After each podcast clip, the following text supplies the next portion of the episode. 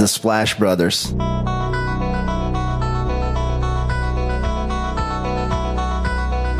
The Splash Brothers, is that? The Splash Brothers. Splash Bros. The bond that you guys share being the Splash Brothers and everything.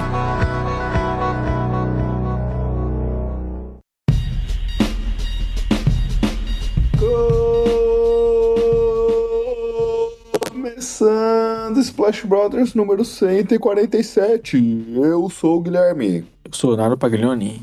Léo, essa época de sofrimento que a gente começa a ter poucos assuntos e, aliás, vai mostrando como a NBA, de certa forma, é previsível, porque começamos as efemérides com o início da Free Agency de 2019, em 6 de junho daquele ano, onde tivemos Butler saindo dos 76ers numa sign and trade pro Heat, Kyrie Irving assinando com os Nets, que momento para dar essa efeméride também, né? O Davis sendo trocado pro Lakers, um 6 de junho também de 2018, também com a free agency começando e o Paul George saindo dos Pacers numa sign and trade pro OKC com Sabonis e Oladipo indo pra Indy. 6 de junho de 2000 nascia o milionário ou mais que milionário Zion Williamson. Está preparado já para a geração 2000, Léo? Tô. 6 de junho de 80 nascia Paul Gasol, ídolo do Chicago Bulls, não tão ídolo assim do San Antonio Spurs, principalmente por ele no final de carreira ter ganhado uma extensão de 16 milhões com 39 anos, algo do tipo. Mas jogou pelas duas equipes que fazem parte aqui do Splash Brothers, só não jogou pelo nosso Marco Túlio Baima nos Knicks. 7 de julho de 2019, Kevin Durant assinava com os Nets após uma sign and trade do Warriors. No 7 de julho de 2018, o Chris Paul assinava com o Houston Rockets.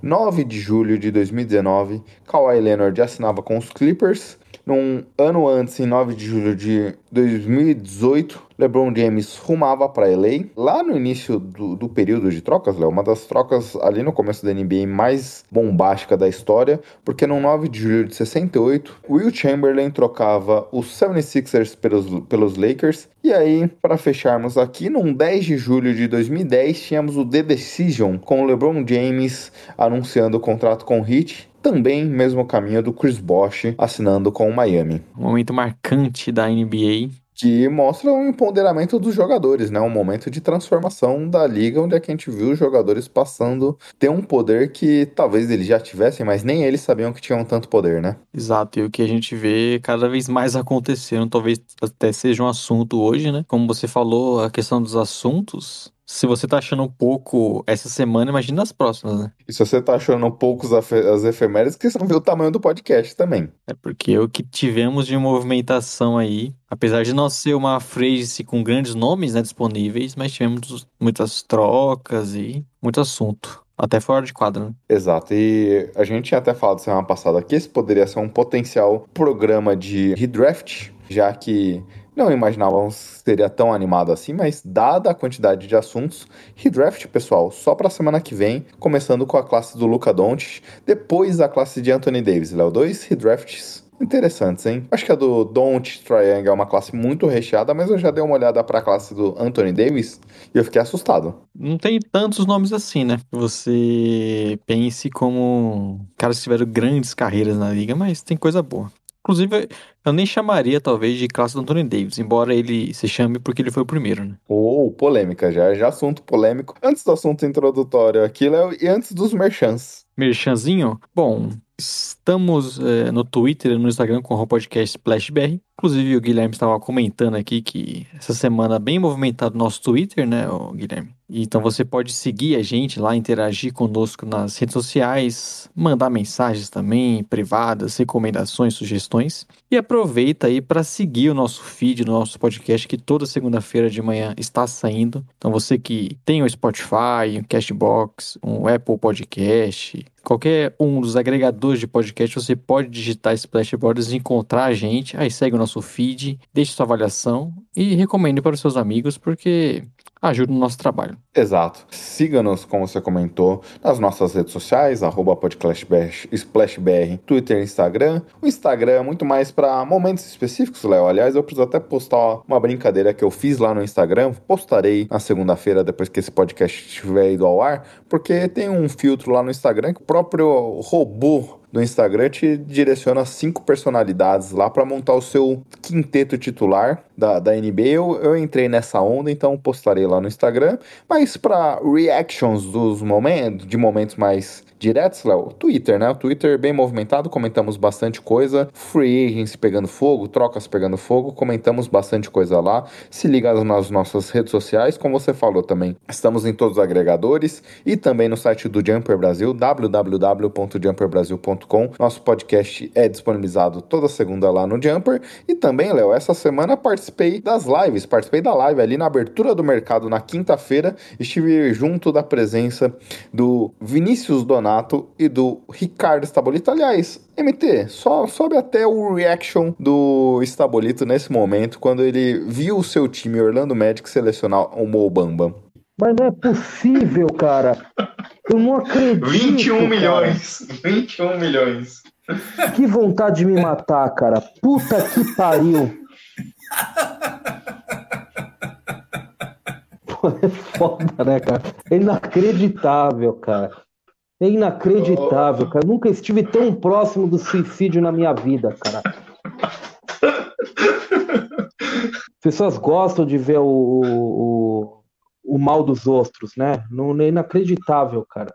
E aí, já que eu falei de Marco Túlio Baima, Léo, o MT aí para você falar sobre o nosso craque das edições. Arroba Marco Túlio Baima, o craque das edições. Entre em contato aí se você precisa de um editor pro seu podcast e aproveita porque ele tá triste nesse momento, né, Gui? Torcedor do Knicks, ele tá revoltado ali com a contratação que o time fez, que nós vamos falar aqui. Deixa o MT mais feliz. Exato, o MT tá, tá triste, então manda um afaguinho pra ele lá, ele merece, viu? E só sobre a reação do Estabolito foi sensacional, né? É isso que você espera. Eu comecei a rir na hora de tão espetacular que foi. Quando eles já lançam. Ah, não, gente. Ah, não, pelo amor de Deus. Eu já, eu já entrei, eu já dei uma atualizada no Twitter na hora para ver quem tinha sido trocado, porque já imaginava que tinha sido alguma coisa doida pelos, pelo Magic. E foi, viu? Foi um grande momento que ficou registrado, será sempre lembrado. Exato. Bem, Léo, agora vamos pro assunto introdutório? Bora, porque tem muito assunto, né? Exato. E a gente dá meio que uma roubada aqui, Léo, e pode ser que esse assunto introdutório precisa até ser substituído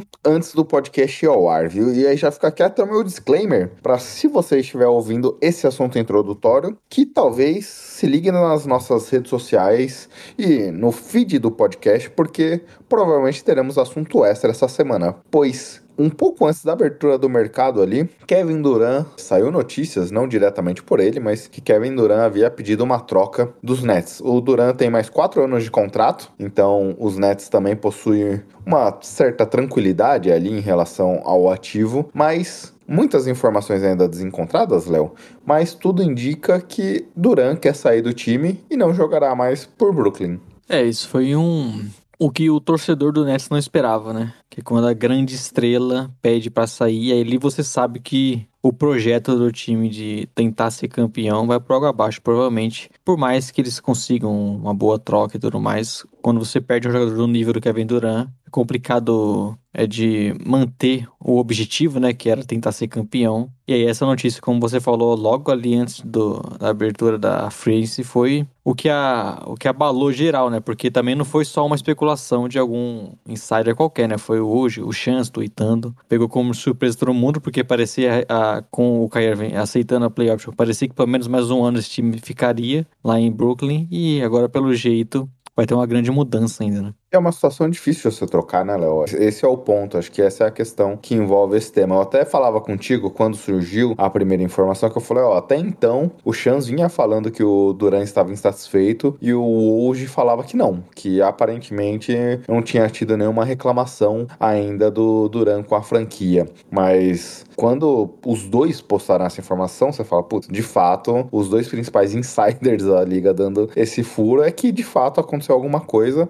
Obviamente Pode ser que ainda a gente veja alguma tentativa de reversão. É, eu comentava na live do Jumper ontem, Léo, que estamos falando de Sean Marks, que é um dos principais general managers da NBA. A gente viu como o Daryl Morey conseguiu tratar o tema Ben Simmons, apesar de não ter o talento jogando durante a temporada, conseguiu buscar um bom ativo nessa troca. Eu acredito que o Sean Marks não tem a pressa de realizar a troca. É um general manager também que tem muita confiança da franquia, mas você não quer desagradar seu principal talento do, dessa nova postura que o Nets tem desde a chegada do Sean Marks, que passou por uma criação de, um, de uma nova identidade, de um novo estilo de jogar basquete, trans, se transformou para receber os All-Stars, Kyrie Irving, Kevin Durant e posteriormente James Harden. E o curioso dessa história toda, Léo, que o Kyrie que sempre fala da declarações polêmicas, que em torno da sua liberdade, tão buscada liberdade, coisas do tipo, e também em relação ao líder que ele quer ser, ele já falou sobre liderança na época do Kevs, quando tinha o LeBron lá e foi uma das razões dele sair, que o LeBron monopolizava tudo que se tratava de Cleveland Cavaliers. Depois ele foi pro Celtics e falava também sobre liderança. Ele chegou aqui nos Nets também falam sobre liderança e nesses três casos ele sempre parece ser um mau exemplo, né? Muita gente linkou a saída do Harden por conta do Kyrie Irving e obviamente toda essa polêmica mais fora de quadra do que dentro é um dos motivadores do, Duran querer sair do time, aparentemente. É, o Kyrie foi o cara que causou muito nesse vestiário, né? Como você falou, a questão lá dele não jogar por conta da vacina já gerou um estresse no elenco que provavelmente fez o Harden querer sair, e aí gerou um estresse inteiro na franquia, o que fez ele ficar na dúvida, né, se ficaria ou não nesse ano de contrato, aí ficou aqueles boatos do Lakers, isso, obviamente, não agradou o Kevin Durant, embora as últimas notícias indiquem até que o Kevin Durant não está chateado com o Kyrie Irving sim com a organização, né? E até aceitaria jogar o Kyrie Irving de volta. Mas, com certeza, tudo que o... Esse estresse que aconteceu na franquia, essa bagunça, por, muito por conta do Kyrie Irving, eu acho que fez as relações ali não serem as melhores e aí fez o Kevin Durant pedir uma troca que é, acho que é o último cenário que eles queriam, né? Agora eles são obrigados a, a, ter uma mudança grande no time, algo que eles não estavam buscando. E por mais que tenha quatro anos de contrato, é complicado você conseguir um valor de jogador como Kevin Durant. Por mais que eles não sejam obrigados a trocar porque podem perder um ano que vem ou algo nesse sentido, é difícil você conseguir uma troca trazer todo um, o valor que um cara como Kevin Durant traz para a franquia. E aí é muito complicado. Mas como você falou, acho que o, o GM do Nets é bem capaz de conseguir montar um time ao redor de Ben Simmons, conseguir boas trocas e, e não ser só terra arrasada, porque vale lembrar que eles trocaram praticamente todas as picks com o Rockets, né? Então não tem como fazer uma reconstrução na franquia. Será que bater de volta lá no Rockets e oferecer o Duran e o Kyrie pelas picks de volta funciona? Eles podiam aproveitar que o, provavelmente sair Kyrie Irving, provavelmente sair Kevin Durant, dispensar o Steve Nash, né? E trazer o Kenny Action de volta para remontar aquele time lá com mais operários, né?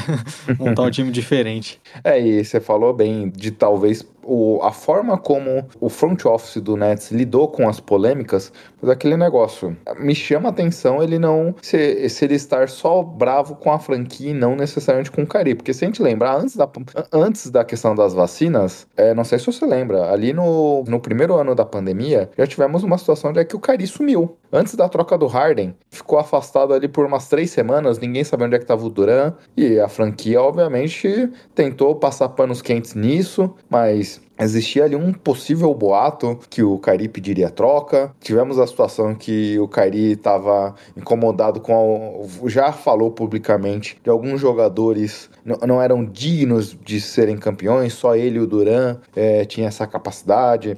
Ele já falou, já criticou o treinador, já criticou o papel nas decisões que ele tinha para definir os rumos da franquia. E toda essa polêmica parece que sempre circulou. A gente viu desde a chegada de, de, desses astros todas as polêmicas envolvendo, de alguma forma, o Kyrie e o time sendo muito mais assunto fora de quadra do que dentro, mas por conta do Kyrie Irving. É, o time foi basicamente assunto fora de quadra, né? Tinha uma grande expectativa com os três, e aí vamos lembrar, eles foram eliminados ali por conta do pé do Kevin Durant contra o Bucks, mas numa série que o Kyrie Irving tava machucado, o Harden tava no sacrifício, então eles não conseguiram jogar inteiros. Aí depois teve essa última temporada toda bagunçada, né? Que teve a lesão do Kevin Durant, o Harden saindo, o Irving jogando pouco, aí eles foram varridos pelos Celtics. Então tudo que se esperava daquele time não aconteceu em quadra. E aí, se a gente tinha algum, alguma expectativa, né, de de repente esse ano os dois jogarem a temporada completa, um elenco de apoio que, querendo ou não, tem suas peças de valor, o Ben Simmons voltando. Tinha alguma expectativa desse time ser bom, ser um dos tops ali da conferência, e aí tudo vai por água abaixo.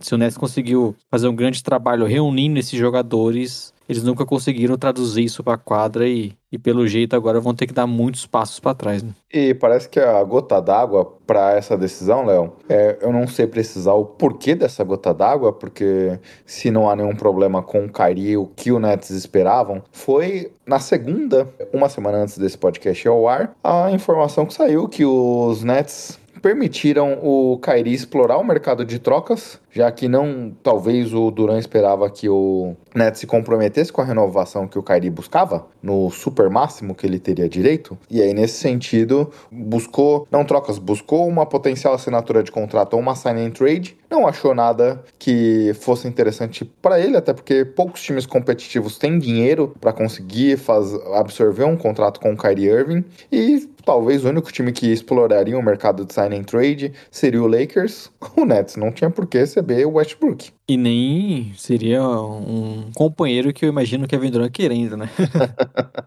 Depois de todas as polêmicas que os dois já se envolveram. É, e foi muito complicado, né? Porque é difícil a gente até falar da organização do Nets nesses últimos tempos, porque são situações muito, muito complicadas, né? Ter, tendo que lidar com tudo isso que aconteceu com o Kai Irving. Aí, de repente, o Kevin Durant tá insatisfeito com a organização. Porque no primeiro momento eu imaginei que o, Kai, o Kevin Durant tinha enchido o saco do, do Kai Irving.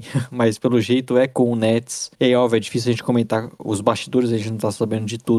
Mas deu tudo errado, né? De uma franquia que parecia ter pelo menos ainda alguns anos de tentar buscar o título. E é novamente o Nets dando um all-in que pelo jeito não vai dar certo, né? Exato. É, para a história do Nets fica essa sensação, né? Mas por outro lado também, o Nets não tem necessariamente uma obrigatoriedade de trocar já. O Duran não é um mercado fácil também de ser trocado. Muita gente fala do Suns, por exemplo, e um dos complicadores para essa troca é que o Nets já está estourado no hard cap e eles não poderiam receber um jogador que já teve a sua segunda extensão contratual de novato. Eles já possuem o Ben Simmons nessa condição, eles não poderiam ter dois jogadores vindos de trocas nessa condição. Eu falei do Suns porque muita gente fala do potencial interesse do Nets em ter o Devin Booker, mas eles não poderiam ter o Devin Booker. Também se falou no primeiro momento do Miami Heat, e o Nets pediria o Ban mas o Ban também está nessa mesma condição desse contrato. Então,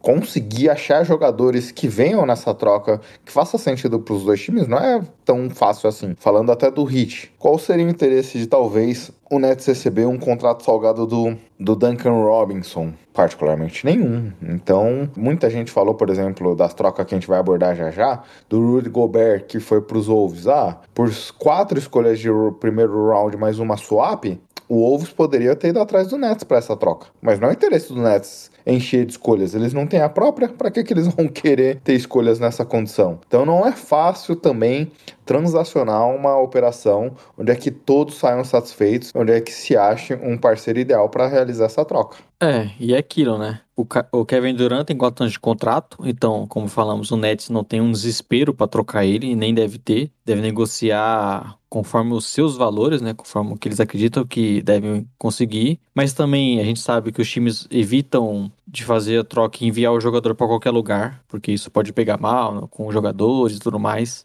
Então, inclusive, tem esse assunto em relação ao Brogdon, é que o Pacers enviou ele para um lugar, um destino que ele queria. Tudo isso acaba complicando um pouco, né? Porque aí o Kevin Durant vai querer jogar nos principais times. E, como você falou, não é uma situação simples em resolver nos contratos. De repente, você conseguir um, pegar um contrato ruim de volta. Não é todo time que tem esse pacote que falam que o Nets quer, né? Que são jovens, potenciais, estrelas, algumas picks. É, você juntar tudo isso, conseguir fazer o cap bater é muito complicado. Então é sempre muito difícil imaginar essas trocas acontecendo, ainda mais quando estamos falando de Kevin Durant, né? Como você disse, como eu tava comentando agora há pouco, não é que se o Kings fazer uma oferta muito boa, o Nets vai acabar mandando ele. Provavelmente ele te, teria que ser em acordo com o Kevin Durant também. E aí complica demais. Por isso que eu acho até que é bem possível que a gente tenha algumas semaninhas aí de negociações, viu, Gui? É, ou do próprio James Harden, né? A gente viu como demorou pro James Harden sair. Eu não duvido ser uma situação parecida e, obviamente, toda a polêmica que envolve isso. O Estabulito, a gente estava até falando disso. Gravamos 1 de julho, 7 horas da noite. A gente estava falando disso na live do Jumper que eu participei ontem. E o Ricardo tava falando: Ó, o Duran, por tudo que sai sobre o Duran, ele é um dos caras apaixonados pela NBA. Parece que basquete é tudo na vida dele. Então, pela percepção do Estabolito, caso ele não seja trocado e vá começar uma nova temporada, o Duran jogaria pelos Nets, mas já deixando claro seu objetivo de trocar mais ou menos como o Harden fez. Ele pediu a troca no Rockets lá atrás e foi vendo até que ela acontecesse de fato. Quando sentiu que o Hilson não ia trocá-la, ele começou a forçar cada vez mais as situações, mas saiu. É, mas veremos, Léo, concordo contigo. Eu não, não, não acredito que seja uma resolução fácil e simples que a gente verá aqui. Como a gente falou, vai acontecer daqui a pouco nessa troca. Isso daí que eu ia comentar, obviamente, porque falamos isso. Assim que terminarmos a gravação, acontecer a troca. Mas veremos o que vem de novidades. Se liguem aqui nos comentários, nas nossas redes sociais e, nos, e no feed, porque as, caso aconteça uma troca surpreendente, nos organizaremos para gravar o podcast extra falando desse tema. Vamos avançando, Léo? Porque, obviamente, hoje a gente vai falar de tudo que aconteceu na abertura do mercado aqui. E aí, até para a gente poder ser mais direcionado, dividimos a dinâmica do podcast em três etapas aqui. Primeiro comentaremos sobre as trocas que rolaram até então, depois passaremos das extensões dos contratos vigentes e para finalizar a abertura do mercado de assinatura e dos contratos já assinados. Tudo bem, Leonardo? Bora. Muita coisa, né? Muita coisa. Splash! E para começar, falarei de um tema aqui, de uma troca que aconteceu, Léo, que você foi até querer me zoar, mas que você não conseguiu. O senhor falhou nessa, porque os Spurs trocaram o seu principal jogador da temporada, vinha sendo o rosto da franquia até aqui, Dejante Murray, pro Atlanta Hawks. Os Spurs enviaram o DJ mais Jack Landale, que é um jogador que pouco jogou essa última temporada, veio do basquete australiano no último ano, em troca do Danilo Gallinari, que já foi dispensado, três escolhas de primeiro round, sendo a primeira do próximo ano com uma proteção, e uma swap pick. Aliás, para quem não conhece swap pick, Léo, explica para os nossos ouvintes. Basicamente é o, o Hawks dando direito do Spurs. Eu não lembro, não lembro qual temporada que é essa, né, Gui? Mas dando direito do Spurs ficar com a melhor escolha. Então, se de repente o Hawks tem uma campanha pior na temporada, o Spurs pode falar, ó, me dá a sua escolha aqui, fica com a minha, nós trocamos e, e o Spurs tem o direito, né, de, de pegar a melhor escolha. Exato, exatamente. E aí, é, o porquê que eu gostei dessa troca para San Antonio, Léo? Porque, primeiro, o time já vinha numa situação, numa expectativa, como foi nessa temporada, de no máximo brigar por play-in. E eu, particularmente, não achava esse o melhor caminho pro San Antonio. Ele não tinha talento para brigar mais que isso. E, obviamente, o Popovich é um dos melhores treinadores da NBA atual, talvez um dos maiores treinadores da história da liga. E aí, ele consegue manter, mesmo sem muitos talentos, um time competitivo que vai conseguir vencer seus 30 jogos no ano, mesmo não tendo muitos talentos, e isso não permitiria os Spurs escolherem alto no draft e nem ter um time que vá brigar de maneira consistente por playoffs é, então, até por isso que eu gosto dessas trocas. Quando você tem. É, quando surgiram os primeiros boatos que os Spurs buscavam uma troca a lá Drew Holiday saindo dos Pelicans por 3 a 4 escolhas, eu pensei, putz, por esse valor tem que trocar. Eu gosto muito do Dejante Murray, um dos melhores jogadores desse núcleo recente dos Spurs. É um cara que melhorou muito ofensivamente, é um dos melhores defensores da NBA. Ele já no seu primeiro ano que jogou teve time de defesa, que ele jogou consistente. Então mostra a capacidade do jogador, mas por esse valor, eu gosto bastante do que os Spurs conseguiram, Léo. É, é aquilo, né? Quando às vezes você troca um jogador por muitas escolhas, o torcedor pode achar estranho porque ele não tá vendo o valor já na hora, né? São escolhas futuras, você não sabe o que vai acontecer, mas são muitas escolhas por um jogador, né? São muitas picks pelo DeJounte Murray. Isso te traz mais ativos, te traz mais versatilidade. E o principal que você falou, né? É o Spurs acho que é a primeira vez em muito tempo, seguindo de fato um caminho. Vamos reconstruir, vamos tentar ser o pior time, pegar as melhores escolhas, né? Parar de ser o nono, décimo colocado ali, tentar de fato seguir esse plano de reconstruir mesmo. O DeJounte Murray é novo, mas pouco acima, né, desses mais jovens em termos de dessa timeline que os Spurs têm, né? Sim, e daqui a pouco, inclusive, ele tem um contato muito bom, que eu acho que até facilitou a troca, mas daqui a um ou dois anos você já tem que estender esse contrato e aí fica mais caro. Então eu entendo o movimento por Spurs, além de achar o valor muito bom. Como você disse, essas escolhas são é, é um ótimo ativo, até mesmo se de repente pensando no futuro em trocas e tudo mais. Não se sabe o que vai acontecer com o Hawks, né? Então é difícil dizer o valor dessas escolhas, mas conseguiu um bom retorno pro, pro Spurs e surpreendeu a gente porque não imaginávamos que eles iriam fazer esse, esse movimento, né? De trocar o Dejante, mas tendo esse valor, eu acho que é bem justo e gosto que o Spurs, enfim, vai seguir essa linha, né? De tentar ser o time agora que vai brigar pelas primeiras escolhas ali por um bom tempo e não, não, não. Vai brigar por Wambeyama, Léo. É, esse é o, é o, que todo mundo tá, tá visando agora, né? Mas eu gosto desse caminho. E pro Hawks eu gosto também. O que eu achei que o Hawks saíram vitoriosos nessa troca, Léo, é que eles conseguiram é, colocar uma pique protegida, que, é, que não é nem dele, é do Charlotte da próxima temporada. E eles, muita gente no começo da, do boato da troca falava de John Collins, que também não faz parte do perfil do que os Spurs buscam, mas seria facilmente um ativo a ser trocado por pelo menos uma first pick futura. Em compensação, o Hawks co colocou o Danilo Gallinari, que era um cara que os Spurs dispensariam. Então, por esses dois movimentos, é, apesar do valor ter sido muito alto, eu achei o Hawks também vencedor dessa troca. É, você mantém o John Collins, que pode ser ainda um valor para troca, né? Então tem alguma flexibilidade o Hawks para mudar ainda mais esse time. Gostei. É, é perigoso quando você manda muitas escolhas seguintes, assim, porque a gente não sabe exatamente o que vai ser do time, né? Estamos falando de um time que nem foi, que foi para playoffs, mas foi ali na bacia das almas. Então, não é o Dejante Murray a peça que faltava, por exemplo, como era no caso do Joe Holiday. É muito mais tranquilo pro Bucks fazer esse movimento diferente do Hawks, mas em questão de encaixe, eu acho que é um jogador que agrega bastante pro Hawks. Vai demandar algumas mudanças, principalmente no Triangle, em jogar um pouco mais sem a bola, mudar um pouco o estilo de jogo dele. Não é um encaixe é, tão simples de primeira assim, mas eu, eu vejo o futuro, eu vejo o potencial. E você traz um,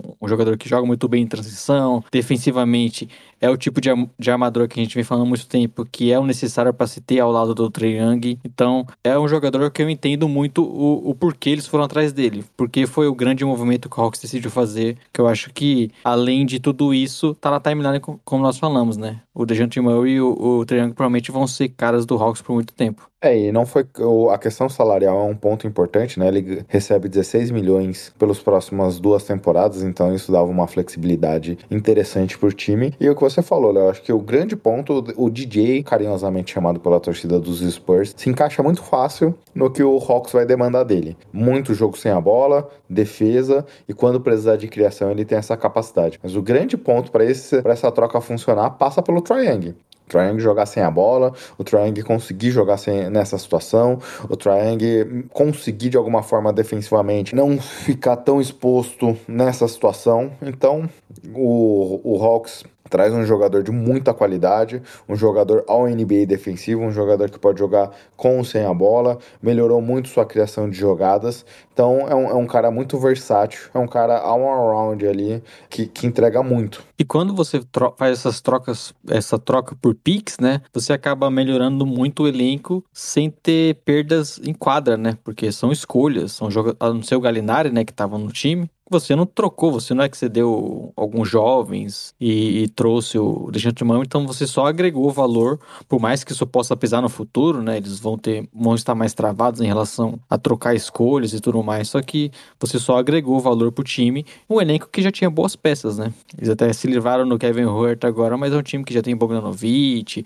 tem o Hunter, tem o John Collins que falamos, o Capela, então tem jogadores em todas as posições, ainda alguns jovens. E tem, tem muito potencial para ser um time bem melhor do que foi essa temporada. E apesar da dificuldade do encaixe, que, por exemplo, o John Collins não é o melhor encaixe com o Triang, já existia muitos pontos abordados sobre ele reclamando bastante na última temporada, mas ainda é um ativo que se pode trocar. Falava-se antes da abertura do mercado que o Hawks estava muito engajado em trocar o Huerter, que falaremos já já, e o John Collins pode acontecer mais movimentos. O Huerter não foi necessariamente uma troca pensando em ativos. Possivelmente recuperaram uma pique, né? Que eles, de uma, eles deram várias e recuperaram uma já. Sim, mas o John Collins, caso seja trocado, eu imagino que poderia ter um jogador vindo nessa troca onde é que possa recompor ali alguma questão de um jogador que faça mais sentido para esse, sentido para esse time. Mas vamos avançando aqui, Léo, para a seguinte. Bora, tem muita coisa ainda, viu? Já tô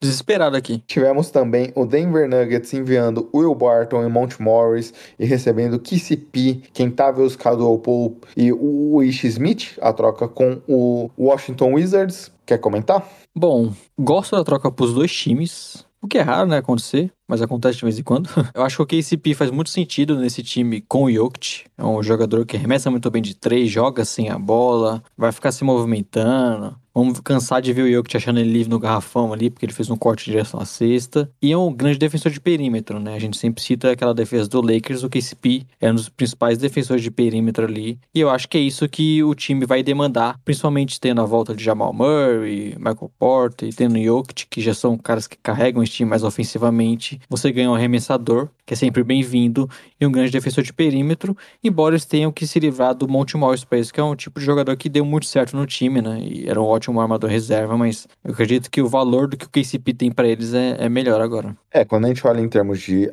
talento, provavelmente pode se discutir que em termos de talento bruto, o Nuggets mandou os dois melhores talentos da troca. Mas um, o Will Barton recebia por duas temporadas 15 milhões, era um contrato difícil de você se trocar. Como você falou, apesar de ofensivamente o Will Barton ter melhorado e ser um cara interessante, se a bola tendo Jokic, Kevin Porter Jr. e Jamal Murray, se a bola parar ofensivamente na mão do Will Barton, você perdeu a jogada. Alguma coisa deu muito errado para você depender do Will Barton decidir. Então concordo contigo. É um jogador que faz muito mais sentido. Gostei dos movimentos dos Nuggets até aqui, a gente vai falar já já. Aliás, podemos até falar, né, Léo?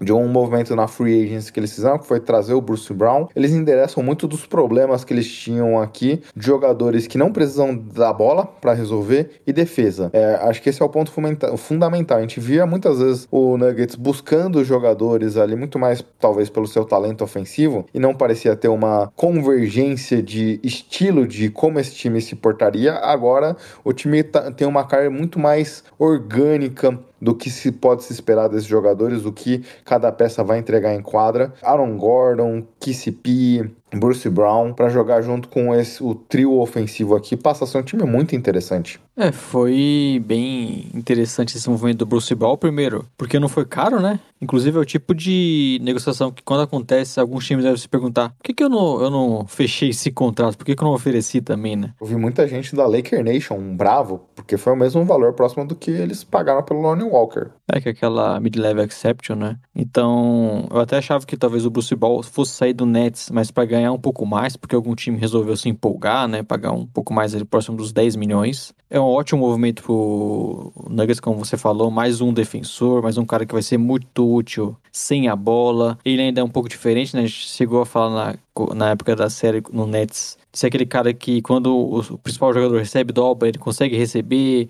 tomar boas decisões, achar um bom passe. Arremessou bem de três, embora no volume bem baixo, né? Ele só arremessa quando tá totalmente sozinho, e alguns times fazem isso, mas pode ser importante nisso também. E é um tipo de jogador que eu acho que agrega muito pro que o Nuggets está precisando. E eles perderam, como eu falei lá atrás, o Monte Morris, que é o armador que viria do banco, mas com o Bones Highland crescendo, talvez, talvez deva assumir essa função de armador, pontuador vindo do banco. Então, é o Nuggets conseguindo boas peças para esse elenco que possivelmente é um dos favoritos da conferência, né? Concordo, Léo. Eu não tiro nada do que você colocou, do que você falou. Sobre o Wizards, eles venceram na troca, de certa forma, mas é um elenco tão disfuncional que eu não sei dizer se eles vencem ou não. Quando a gente olha as, a, a, armação, é um time que já direcionou no draft o Caleb, nosso querido amigo do perfil Draft Drop, The Draft Drop, que fala aqui no Splash Brothers sobre draft, comentava que não via muito espaço para o Johnny Davis nesse time.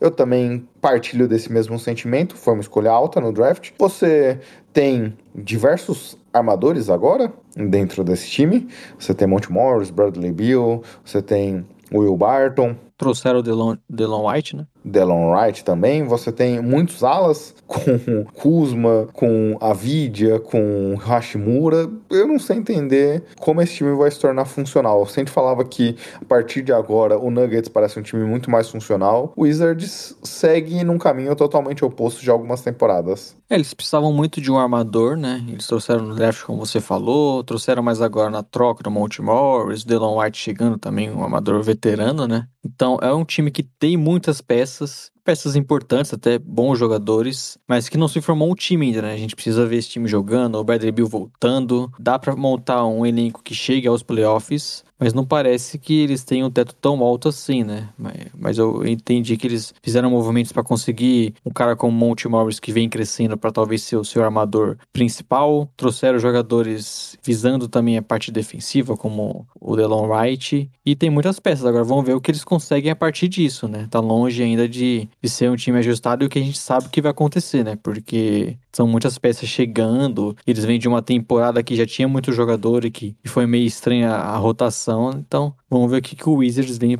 vai nos mostrar nesse ano. Agora avançando para a próxima, Léo, aquela troca que aconteceu minutos antes do Duran pedir é, a troca é que foi o Royce O'Neal sendo trocado para o Nets em troca de uma first pick o Royce que estava jazz. E aí eu até tava falando, Léo, com um perfil do Nets no Twitter, eu acho que essa troca, quando aconteceu, eu imaginei que o Bruce Brown não quisesse renovar com a franquia e o Sean Marks, de uma maneira bem gentil, deixou o Bruce Brown sair é, para trazer o Royce O'Neal ali para a posição mais ou menos parecida com a dele. Independente da situação do Duran, porque imagino eu que o Nets já sabia desse pedido, dá a entender que independente do que aconteça, Brooklyn ainda vai buscar de alguma forma se manter competitivo. É, você traz o jogador que é isso, né? Você tá abrindo mão de uma escolha, de um ativo, não só seu, né? Mas até possivelmente para trocas futuras, por um cara que é um coadjuvante total, um jogador que vai ser um bom defensor, vai arremessar de três ali, mas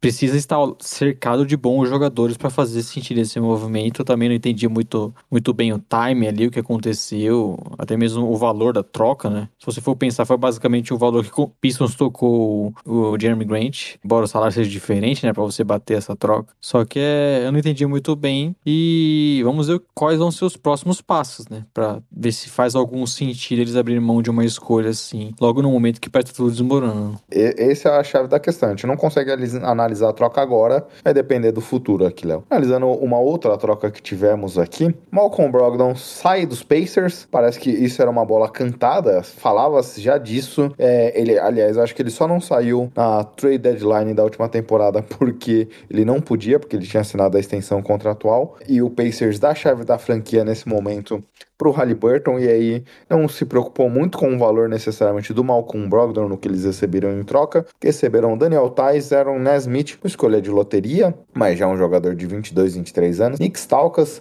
Malik Fitz, Juan Morgan e uma escolha de primeiro round de 2023, Léo. É, esse é a troca que você, primeir, primeiramente, você olha o, os nomes envolvidos, você fala, pô, o Brogdon vale mais do que isso. Assim como foi o Jeremy Grant lá atrás, assim como foi até o Christian Wood. Só que aí, você entendendo o contexto, eu acho que faz mais sentido, né? Primeiro, pro, pro Celtics, eu acho que é muito boa, não abrindo mão de muitas coisas, apenas uma escolha. Eles tinham como receber esse contrato. Eu acho que o Brogdon faz muito sentido porque o, o, porque o, Net, o que o Sérgio estava precisando e o que eles estavam buscando e conseguiram aproveitar a situação.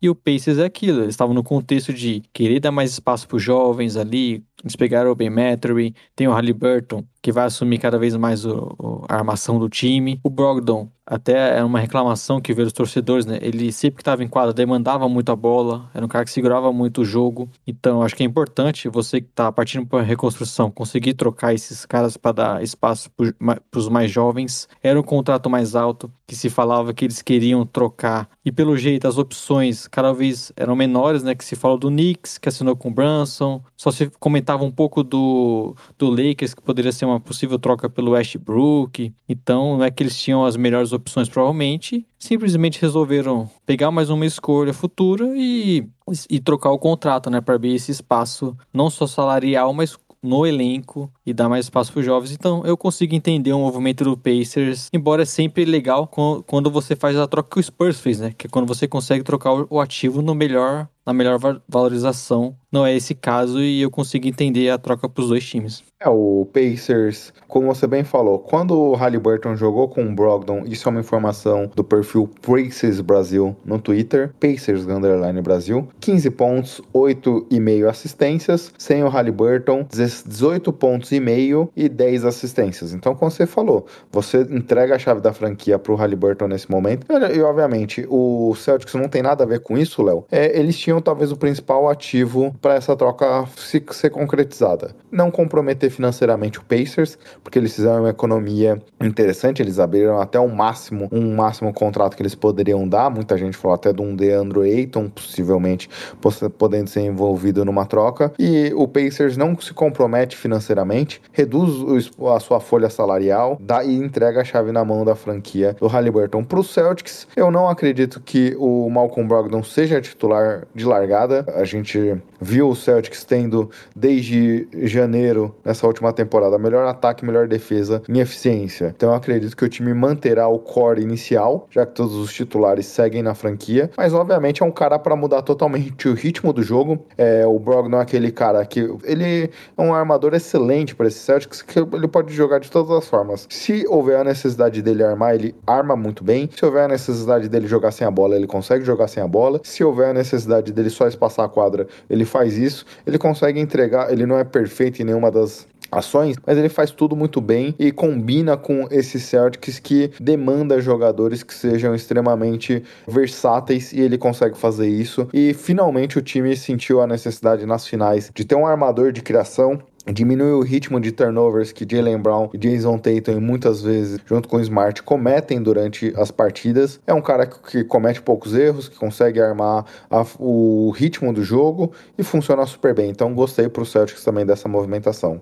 E talvez vemos o, vamos ver, o Brogdon um pouco mais na versão do Bucks, né, até como você falou, que um jogador que pode também criar, mas também pode ser um coadjuvante, jogar sem a bola, ou defensor. Acho que ele tende a ser melhor nessa função jogando ao lado de outros jogadores bons no do que era sendo um dos principais ali criadores no Pacers e vamos torcer para ele ficar saudável, né, que é sempre o problema nos últimos tempos. Exato. Bem, e para fecharmos, Léo, as trocas até 19h35 da sexta-feira, tivemos a bomba da semana, onde é que o Minnesota Timberwolves, aliás, já falamos disso no draft, né? Na análise do draft, a gente já comentou a escolha do, dos Wolves pelo Walker Kessler, a gente falava, por que diabos o Wolves quer jogar com dois bigs? Isso aconteceu. Eles trocaram Malik Beasley, Patrick Beverly, Leandro Bolmaro, Walker Kessler, que foi escolha desse último draft, a posição 23, Jared Vanderbilt e quatro escolhas de primeiro round, só sendo a última protegida de 2029, e uma swap pick, em troca de Rudy Gobert, o pivô do Utah Jazz. O, o, o Gobert, Léo, existia todas as polêmicas, muita gente até resgatou é, vídeos dele extremamente incomodado com os companheiros, reclamava já do seu papel ofensivo em Utah, muitas das vezes reclamava da disposição defensiva do time. Parecia que a relação dele com o Donovan Mitchell já não era das melhores, então a saída dele parece um movimento natural. Muita gente comentava já dessa potencial saída, inclusive falando do seu Chicago Bulls. Mas pro Wolves, eu entendo o que eles querem fazer, eu entendo essa, esse pensamento de jogar grande, trazer talvez o, o Carl Anthony Towns, que ofensivamente é um stretch 5, ele joga se passa na quadra, ele tem um dos melhores, ele é um dos melhores big chutadores da história da liga, chutando no perímetro. Ele consegue infiltrar, ele é um cara versátil, consegue atacar, mas principalmente a, questão do chute de três é o que a gente vê de especial nele. Porém, não para mim, eu não consigo ver fazer sentido você jogar com dois bigs dessa forma. Eu vi muita gente, eu até postei isso no nosso perfil do Splash Brothers, é, criticando o valor da troca. o Rudy Gobert é três vezes DPOY Defensive Player of the Year da NBA. Tem muito valor. Se o Dejante Murray saiu por três firsts, eu entendo o Rudy Gobert sair por cinco. Mas pro Wolves, eu, eu não vejo sentido algum nesse movimento. É, é bem complicado, né? Porque, como você falou, é, é até uma mudança grande pro Taos, né? Agora jogar ao lado de outro grande pivô. Vai mudar um pouco a característica dele, embora a gente sempre tenha falado que ele é muito versátil, principalmente na parte ofensiva, né? Então não teria problema ter um, um cara que não arremessa ao lado, por exemplo, não iria comprometer o espaçamento, que é o que, que geralmente aconteceria, né? Você jogando com dois bigs assim. É, mas essa questão de encaixe realmente tá longe de ser uma das, uma das mais simples, né? Como vai funcionar esse time ofensivamente, o papel do Gobert, se ele já estava insatisfeito lá no Jazz, no Jazz, como vai ser agora no Wolves, como vai ser essa questão defensiva, né? E principalmente pensando em playoffs, que os times geralmente tendem a expor mais os seus defeitos, o, o Taos tendo que marcar muito mais no perímetro, será que isso não, não vai comprometer também o Gobert lá atrás, assim como foi com o Jazz, né? De você ter ele tendo que marcar mais no perímetro, tá mais exposto. Então são questões que não são simples, isso, isso que chama atenção, né? Você ter o, o Wolves basicamente trocando tudo que pode por um outro pivô. Então é, é realmente uma, uma troca que eu acho que. Não sei se divide opiniões, porque eu vi muito mais pessoas criticando o Wolves, né? No primeiro momento era aquele choque, né? De, putz, como assim o, o Jazz trocou o Gobert e não pegou nenhum jogador relevante, mas depois foram ver, né, que todas as escolhas que eles receberam, toda a flexibilidade que isso dá pro time. E pro Wolves, eles mandaram muitos jogadores, querendo ou não, enfraqueceram um pouco o elenco e tem um encaixe que não é simples de dar, né? Vamos ver como que vai acontecer. Exato, essa é a questão, porque é um encaixe complicado. É um time que, obviamente, vem mudando um pouco seu perfil, buscando altura. Até eu comentei na live do Jumper ontem quando a gente via Slow Mo assinando com um time, é, se imaginava talvez que, putz, ele seria o, esse ala alto que ele jogaria ao lado do Carl Anthony Towns. Pelo jeito, não necessariamente eles vão por um caminho um pouco diferente nesse sentido. E é um encaixe, é um encaixe complicado. O Gobert, como você falou, vai ser difícil ele conseguir o encaixe ofensivo que ele queria ter no Jazz nesse time. Pode ser que ele seja menos utilizado nesse sentido. E é estranho defensivamente, como você falou. Obviamente, o Gobert, o, a exposição produção defensiva que a gente viu dele nos playoffs desses últimos anos, eu vejo muito mais um problema do perímetro do Jazz do que propriamente uma falha do, do francês. Mas com dois bigs ali, eu não vejo fazer sentido algum. E pro Jazz é isso, Léo. Você falou, falava até num grupo que a gente conversava, não é necessariamente uma reconstrução, aquele termo que o Stabolito sempre comenta que os americanos gostam de usar, um retuning. Obviamente, talvez não para esse primeiro momento, você conseguirá é, já adaptar o time já para a próxima temporada, mas uma, tro, troca um contrato longo do Gobert, que bateria mais de 50 milhões no último ano, e vai para um outro projeto. Vai para uma outra dinâmica. Já saiu o Quinn Snyder, o treinador da franquia, agora sai o francês. Esse é o último ano de contrato Conley. do Mike Conley. Então o time vai mudando bem a dinâmica para a partir daqui entregar a chave da franquia pro Donovan Mitchell. Obviamente eles pegaram alguns valores interessantes aqui também. Toda a polêmica que envolve Malik Beasley que agrediu sua esposa é, há duas temporadas atrás, chegou até a ser preso por conta disso. Jared Vanderbilt teve uma boa temporada. Então Patrick Beverly sempre polêmica e tudo mais. Então são algumas peças que não repõem a altura, mas as cinco escolhas de primeiro round pro francês aqui era impossível negar, Léo. Aqui fechamos as trocas. É, só terminando o Wolves, eu acho que é, que não, não, é um time que a gente vai querer ver, né?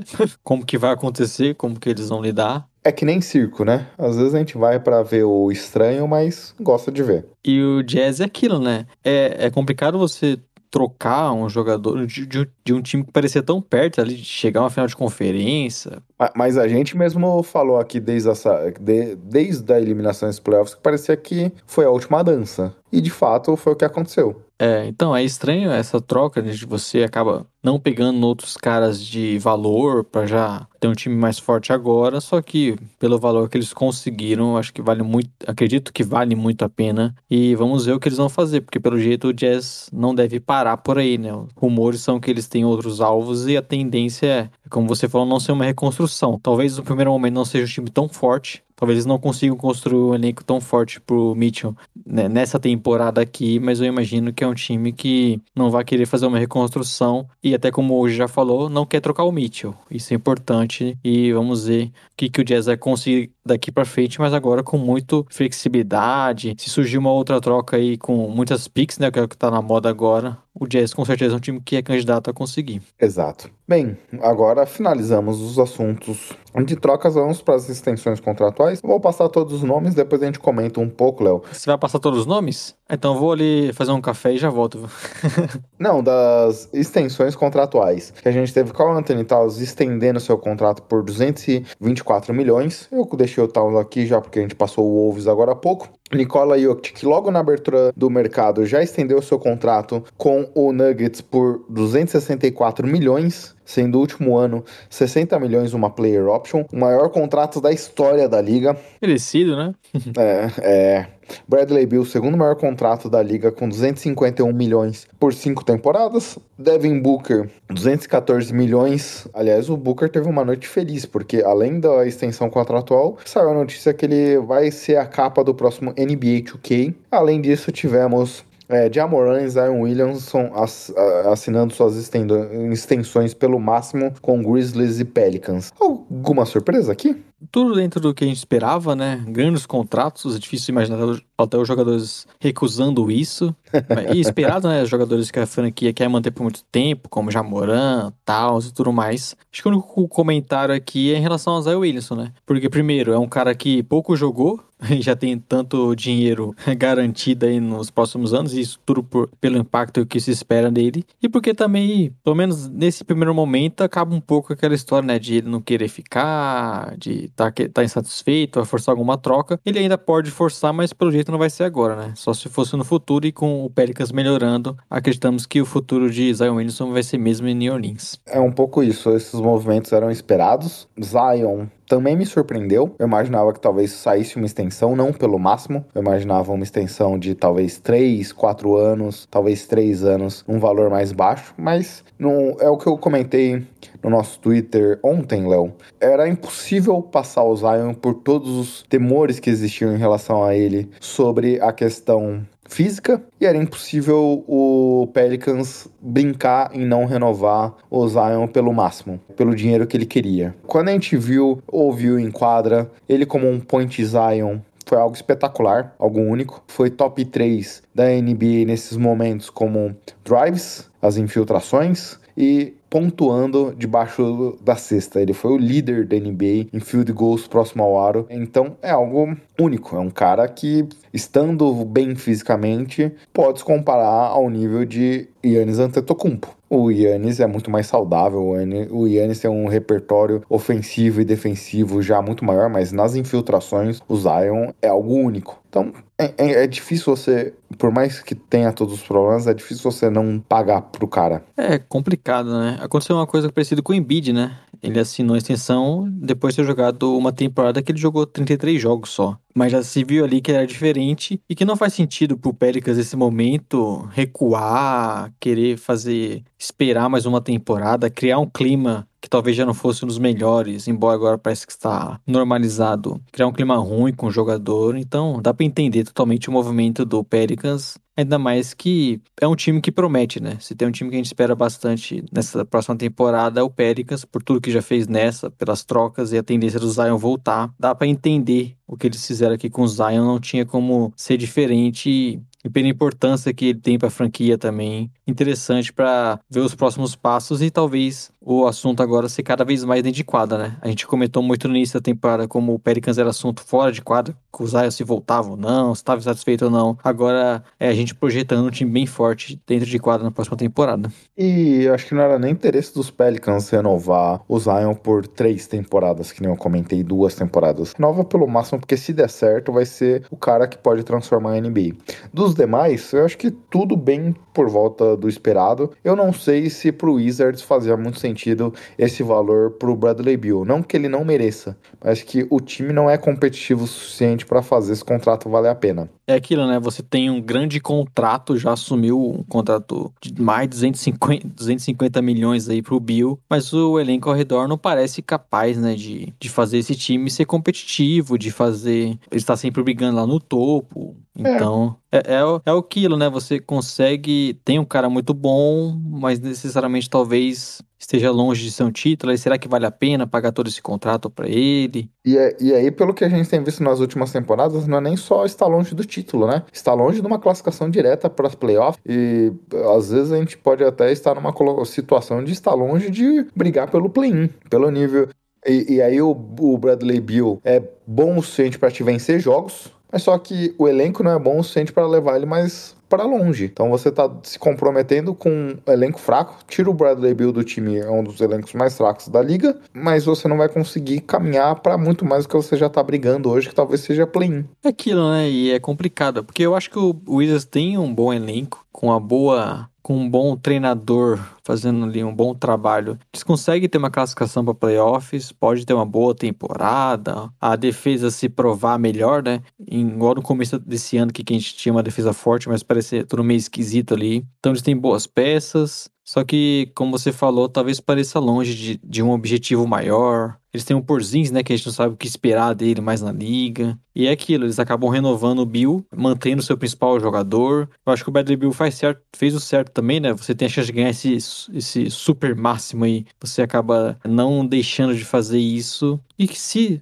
daqui um, dois anos, é que é quando ele pode até ser trocado, vê que não tem mais futuro, vê que não tá dando certo, ainda pode ser um cara que, que tenha um bom valor no mercado, embora uma troca com esse contrato não seja mais, das, mais simples, né? Exato. Bem, agora vamos pro filé, Léo. Eu achava que o podcast já tá maior do que está, mas só uma hora e pouquinho aqui de material bruto, então tá tranquilo, dá até pra gente falar de mais contratos, se quisermos, hein? Vamos avaliando aqui. Vamos ver se a gente consegue chegar no Mobamba até, né?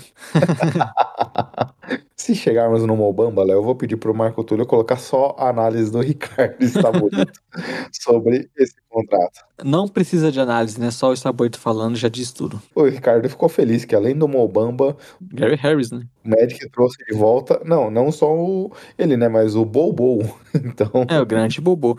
A grande notícia do dia, né? Exato. Começamos aqui, Léo. Eu trouxe por uma questão, mais ou menos, ordenei por ordem financeira. Então, dessa forma, começo com o seu Chicago Bulls, que pouco antes da gente entrar na gravação aqui, confirmou a reassinatura do contrato do Zé Clavini por 215 milhões em 5 anos. Além do Zé Clavini, tivemos Derek Jones Jr., um substituto para o Vucevic, André Drummond. Pegando até, você falou de torcedores calma aí, do, de quem ficou bravo com essas movimentações, eu vou trazer até um pouco da aspa dos nossos amigos, do nosso amigo aqui do, do tancômetro, o Vini Donato, que ele estava bem incomodado com a assinatura do Derek Jones Jr. de volta, porque existia uma expectativa dessa mid-level que o Bulls tinha direito, né? De poder assinar com algum jogador como Gallinari, alguma outra peça que pudesse ser um ala de força, ou um big. Você até falava do Hartenstein, que você tinha interesse, né, Léo?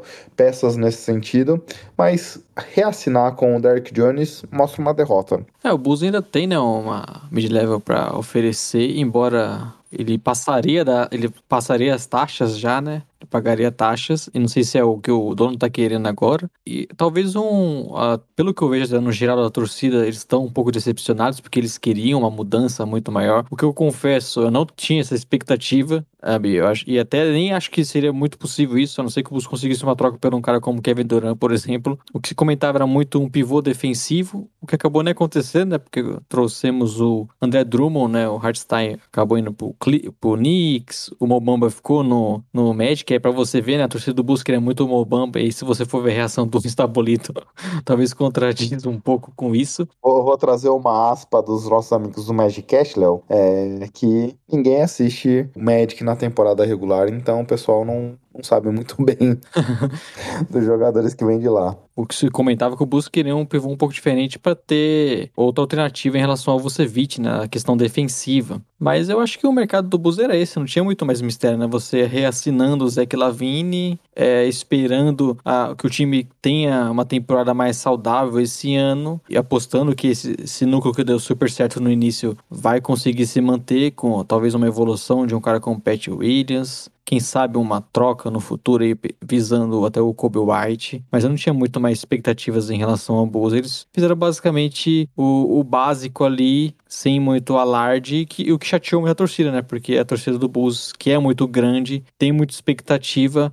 Depois de um ano ali de transição, o time voltando para os playoffs, acaba se criando uma expectativa que consiga trazer jogadores, né? Chicago é super importante, que talvez vá atrair alguém. E pelo que eu, que eu estou acompanhando, acho que ainda está um pouco longe disso. É, aquele negócio, né? Talvez a demora para assinar o Derrick Jones Jr., ele só foi ser confirmado hoje, dia 1 do 7. Acho que diz que, que o Bulls tentou outros nomes, tentou outras peças. Tentou o Galinar, né? Que foi pro Celtics. Exato. É, e aí, em cima disso, eles acabaram mantendo quem tinha. É, obviamente, talvez, por exemplo, pelo, pelo valor, o Bruce Brown poderia fazer sentido ser até um desses alas que jogando junto com o Caruso e tudo mais. N não sabemos se tentou ou não, mas eu acredito que o Bulls esteve ativo né, nesse mercado de da mid-level exception, não conseguiu nenhum jogador necessariamente que eles buscavam.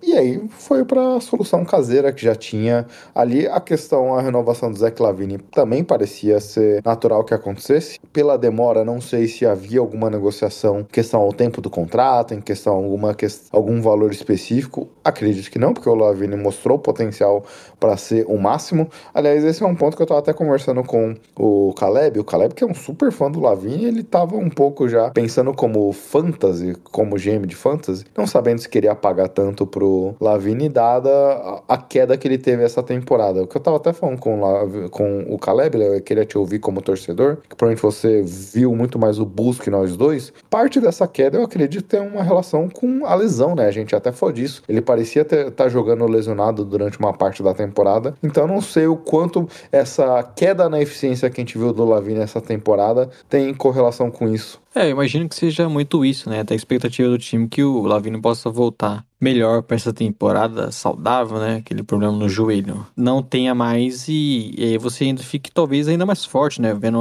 o Lavino um pouco mais agressivo e ao lado de Rose que fez uma boa temporada. Eu acho que a expectativa do Bulls é, de melhor é essa. Esses o Lavine voltando ainda melhor, a evolução do Pat Williams e tudo mais, e o time como um todo ficando mais saudável. A questão do Lavine ser o máximo, eu acho que é aquilo que a gente sempre fala, a gente sempre fala aqui, até falou em relação ao Bill, né? Meio que a franquia tem que fazer isso, não tem como. Se o Bulls não pagasse, ele acharia outra franquia, outro time, provavelmente.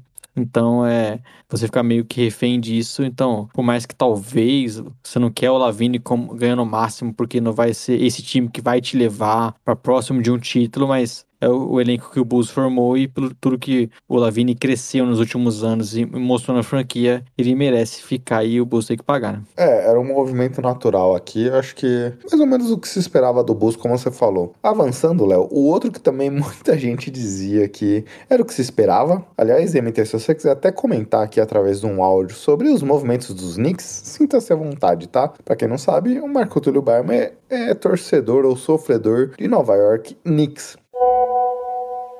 Bom, me pediram, fui solicitado aqui no podcast para falar do Knicks. O Knicks me enche muita paciência, não vou estender muito nesse áudio não mas eu quis falar que o Nick seguiu uh, o que sempre faz, é emocionado, não consegue segurar a onda, tem dinheiro, vai dar dinheiro pra gente errada. Jogador, é, o famoso One Year Wonder, né, que eles chamam lá nos Estados Unidos, aquele jogador que fez uma temporada fabulosa. No caso do Branson, nem é uma temporada fabulosa, ele teve alguns momentos nos playoffs, bons momentos, né, e foi fundamental para levar o Dallas longe, mas não justifica esse contrato longo e caro. O Knicks até se movimentou bem ali no, no draft, trocando escolhas e, enfim, acumulando, tirando, saindo de contratos ruins para fazer novos contratos ruins, né? Mas é o que eu sempre falo, não tem como o errado se insistir no errado e o errado dar certo. O Unix tenta fazer o errado dar certo. Na minha visão aí, insistir com o Tibbs é, é, é insistir pro errado dar certo. Deu em algumas temporadas aí para trás, numa temporada aí para trás, mas não é a realidade agora. Se deu no passado, não quer dizer que o errado vai continuar dando certo no futuro, mas é o Knicks sendo Knicks, e é isso. Eles assinaram com o Jalen Brunson por 104 milhões por quatro temporadas. Aliás, esse movimento é engraçado, Léo, porque diziam, saiu o reporte antes da abertura do mercado, que o Jalen Brunson recusou o pessoal do front office dos Mavericks foram até Nova York para se encontrar com o Brunson para discutir a sua potencial renovação contratual. Ele recusou o convite horas antes porque já tinha definido seu futuro. Mas ele não podia ter definido seu futuro se não fosse a renovação com o time que ele jogou essa temporada. E aí, não, não, veja bem, ainda a gente não acertou isso. Até os valores reportados inicialmente depois caíram um pouco. Não sei se foi uma forma do Brunson fazer um agrado com os Knicks, já que Nova York que poderia sofrer com uma perda de escolha de draft da próxima temporada pelo famoso tampering. Além do Brunson, o time trouxe o Isaiah Hartenstein, como a gente comentou, quase 17 milhões por duas temporadas, e reassinou com o Mitchell Robinson, 60 milhões quatro anos. É, é um movimento arriscado, por mais que eu goste do Brunson. Eu diria são movimentos arriscados, viu? Porque eu também não gostei do Mitchell Robinson. É, porque o Brunson, ele se mostrou um bom jogador, um bom coadjuvante ao lado do, do Don't, e aí não só nos playoffs, durante toda a temporada já se mostrou muito bom, um jogador que conseguia carregar aquele Dallas ali naqueles jogos contra o Jazz, que o Doncic não jogou. Só que é sempre complicado você pagar muito para um jogador por conta de partida em playoffs, né? A gente vai lembrar, por exemplo, lá, lá, lá do Biombo, lá no Raptors, quando o Hornets pagou uma bala para ele por algumas partidas, né? O Solomon Hill também no Pacers lá atrás. Então, não nesse, eu gosto do Brunson, acho ele muito bom, acho que pode ser um armador que entregue muito pro Knicks, não necessariamente vai ser aquele jogador que você desejava ter pagado 100 milhões. Então acho que a questão do valor aí que é um pouco acima do, da expectativa. Até me surpreendi quando começou a sair esses valores do Bronson. A gente sabe que para você conseguir trazer um cara assim, obviamente o Knicks ia ter que pagar bastante, né? Se não teria ficado em Dallas. Mesmo assim, ainda acho um pouco acima. Vamos ver em quadra se ele vai se provar. Se esse vai ser o franchise player da franquia, se vai ser o cara que vai manter nível, os níveis daqueles jogos ali contra o Jazz, quando ele era o jogador do time. Eu acho que não é tão simples assim. Exato, é. Eu não gosto. A gente viu o Brunson tendo alguns bons momentos, mas jogando ao lado do Don't, esse espaço se abre. E obviamente, ele teve alguns bons momentos também quando o Don't não jogou, mas aí acho que temporada regular, eu não tô desmerecendo o ativo, mas dizendo que ganhar o salário que ele tá ganhando, esse é o ponto fora da curva. Acho que se a gente visse num valor 10 milhões abaixo, Léo, como muita gente falou, ali quando o Nova York abriu cap durante a, o, o, draft, eu acho que seria ok. Mas, obviamente, a gente sabe que quando a gente tá falando de free agents num cara irrestrito, você tem que pagar mais. Mas eu achei que eles erraram na mão aqui, pagaram muito a mais. Porque quando a gente olha esse valor por volta de 25 milhões, Léo, a gente tem Rosen ganhando esse salário, o Jalen Brown ganhando esse salário, Draymond Green ganhando esse salário, o Donovan Mitchell ganha nesse salário, Fox ganha nesse salário. Eu não vejo o Brunson estando nem perto desse nível. Esse é o ponto de preocupação aqui. É, entendo que era uma carência do time, entendo que Brunson, para a posição de armação, era um dos melhores jogadores disponíveis, mas é, é uma free agency, como você mesmo falou no começo lá do podcast, não era das melhores free agents que a gente teve nos últimos anos. Então você pagar o segundo maior contrato desse mercado para trazer o Brunson, eu achei demais. Eu tava até o só para só para fechar, o Stats Muse comentou lá mais cedo, era o maior, é, foi a maior assinatura da história, maior dinheiro pago da história para um jogador que troca de time sem ter disputado um All-Star Game. É, foi. É uma aposta muito alta, né? Que se não der tão certo assim, vai complicar bastante o lado financeiro, o cap do Knicks. Mais uma, mais uma vez. É, embora eu ainda ache que ele pode ser muito útil, né? Mas aí ser útil, a ser o cara que você quer pagar tudo isso, tá um pouco mais distante. E o Knicks tentando é, é sempre aquilo, né? De voltar aos playoffs, jogar playoffs, eles não querem tancar. Teve uma boa temporada do AJ Barrett. Tem a questão do Wendell, que a gente sabe exatamente se eles querem ficar. Se o próprio Julius Wendell quer ficar, ele não vem de um, de um bom ano, né? Após aquela temporada muito boa dele. Então é um time que ainda tem algumas questões para se resolver. Como você citou, né? Também apostaram renovando o Mitchell Robinson que é um cara que até jogou mais essa temporada, mas é um jogador desse que convive muito com lesões, questões de falta, e eles renovaram por um valor alto, apostando que pelo potencial defensivo dele, que pode crescer. É uma outra aposta também. É tipo o Knicks pagando muito alto em jogadores que talvez daqui a uma temporada a gente fale, putz, só são contratos ruins e o time não vai para lugar nenhum. Então é bem arriscado. E até aproveitando a informação, o Mitchell Robinson é a primeira escolha de draft do Knicks a renovar nesse século, né? Exato. Você vê como, como não tem dado muito certo as coisas lá em Nova York, né? O Knicks ainda não renovou com uma escolha de primeiro round, porque ele foi escolhido no topo do segundo round. Então o Knicks ainda tem essa missão. Provavelmente veremos com R.J. Barrett seguindo na franquia. Mas o que eu não gostei do Mitchell Robinson, Léo, não é nem o valor em si. Obviamente foi um valor caro, um valor ali mais ou menos. Imagino eu que num potencial de imaginar algo parecido com o que o Robert Williams foi no Celtics, que se mostrou depois um bom negócio, 15 milhões mais ou menos por temporada. O que eu não gostei foram quatro anos. Como você falou, o cara que essa temporada já conseguiu jogar um pouquinho mais, já demonstrou um impacto maior, mas nada que te garanta já ele como uma aposta segura. E aí, nesse sentido, eu hoje não daria quatro anos de contrato para o Mitchell Robinson, como talvez no momento da troca não teria dado também os quatro anos, que ali do Time Lord é algo mais baixo, 12 milhões mais ou menos, mas eu não teria dado os quatro anos e calou minha boca. Mas hoje eu não vejo o Mitchell Robinson valendo isso.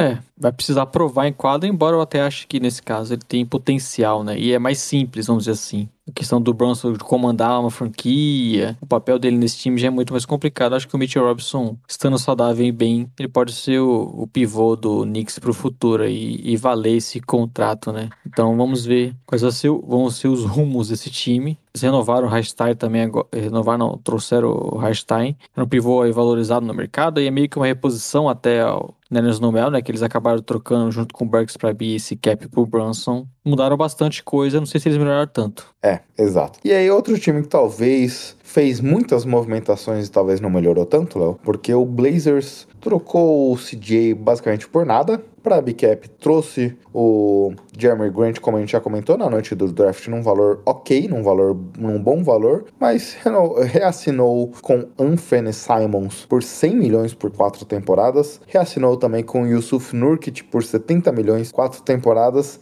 e trouxe o Gary Payton II, Luvinha, o famoso Luvinha, por 28 milhões três temporadas. É basicamente o mesmo time da última temporada, perdendo CJ, trazendo o Grant e renovando com quem tinha lá. É um time que mudou muito, né? Foco mais defensivo agora, com o Luvinha, Grant, até mesmo com o Hart, que já trouxeram lá atrás. Não necessariamente eles estão muito acima do que eram, né? Exato. É, você tem um time aí que, enquanto o meu gato reclama, né? Não sei se ele torce pro Blazers. Bom, não sei se é um time que, como nós falamos, melhora tanto. A Conferência Oeste deve ser melhor, né? Com o Pelicans melhorando, o Clippers completo, com talvez o Lakers, né? Melhor do que essa temporada e talvez não dê para esperar pior, né? Mas é uma conferência complicada e talvez só essa pequena melhora não seja o que talvez o que o time queria para dar de elenco ao redor do, do Lillard, ser um contender. Eu ainda acho que falta algumas coisas, mas dá para ver claramente um foco aí, né? Um, um time mais versátil, com uma defesa melhor, e apostando muito no Simons. Talvez apostando no Simons sendo o novo CJ. Confesso que me surpreendeu, né? Porque os reportes antes ali da free é que era um contrato de 80 milhões 4 anos. E acabou que acrescentou aí e foi 100 milhões. Ele teve uma boa temporada jogando no time pelado sem o CJ. E vamos ver se ele faz jus agora com um time mais forte, jogando ao lado do líder, se ele faz jus a esse contrato também. Esse é o que preocupa, né? Porque o Simons fez números, mas num time, como você falou, totalmente jogando para perder do Blazers. Todos os talentos possíveis foram tirados de quadra. Agora tendo o restante do elenco de volta, o que se esperar, como é que vai ser esse papel do Simons, é uma interrogação para mim aqui e assustou o valor dado. Eu também esperava talvez um valor menor, três anos de contrato,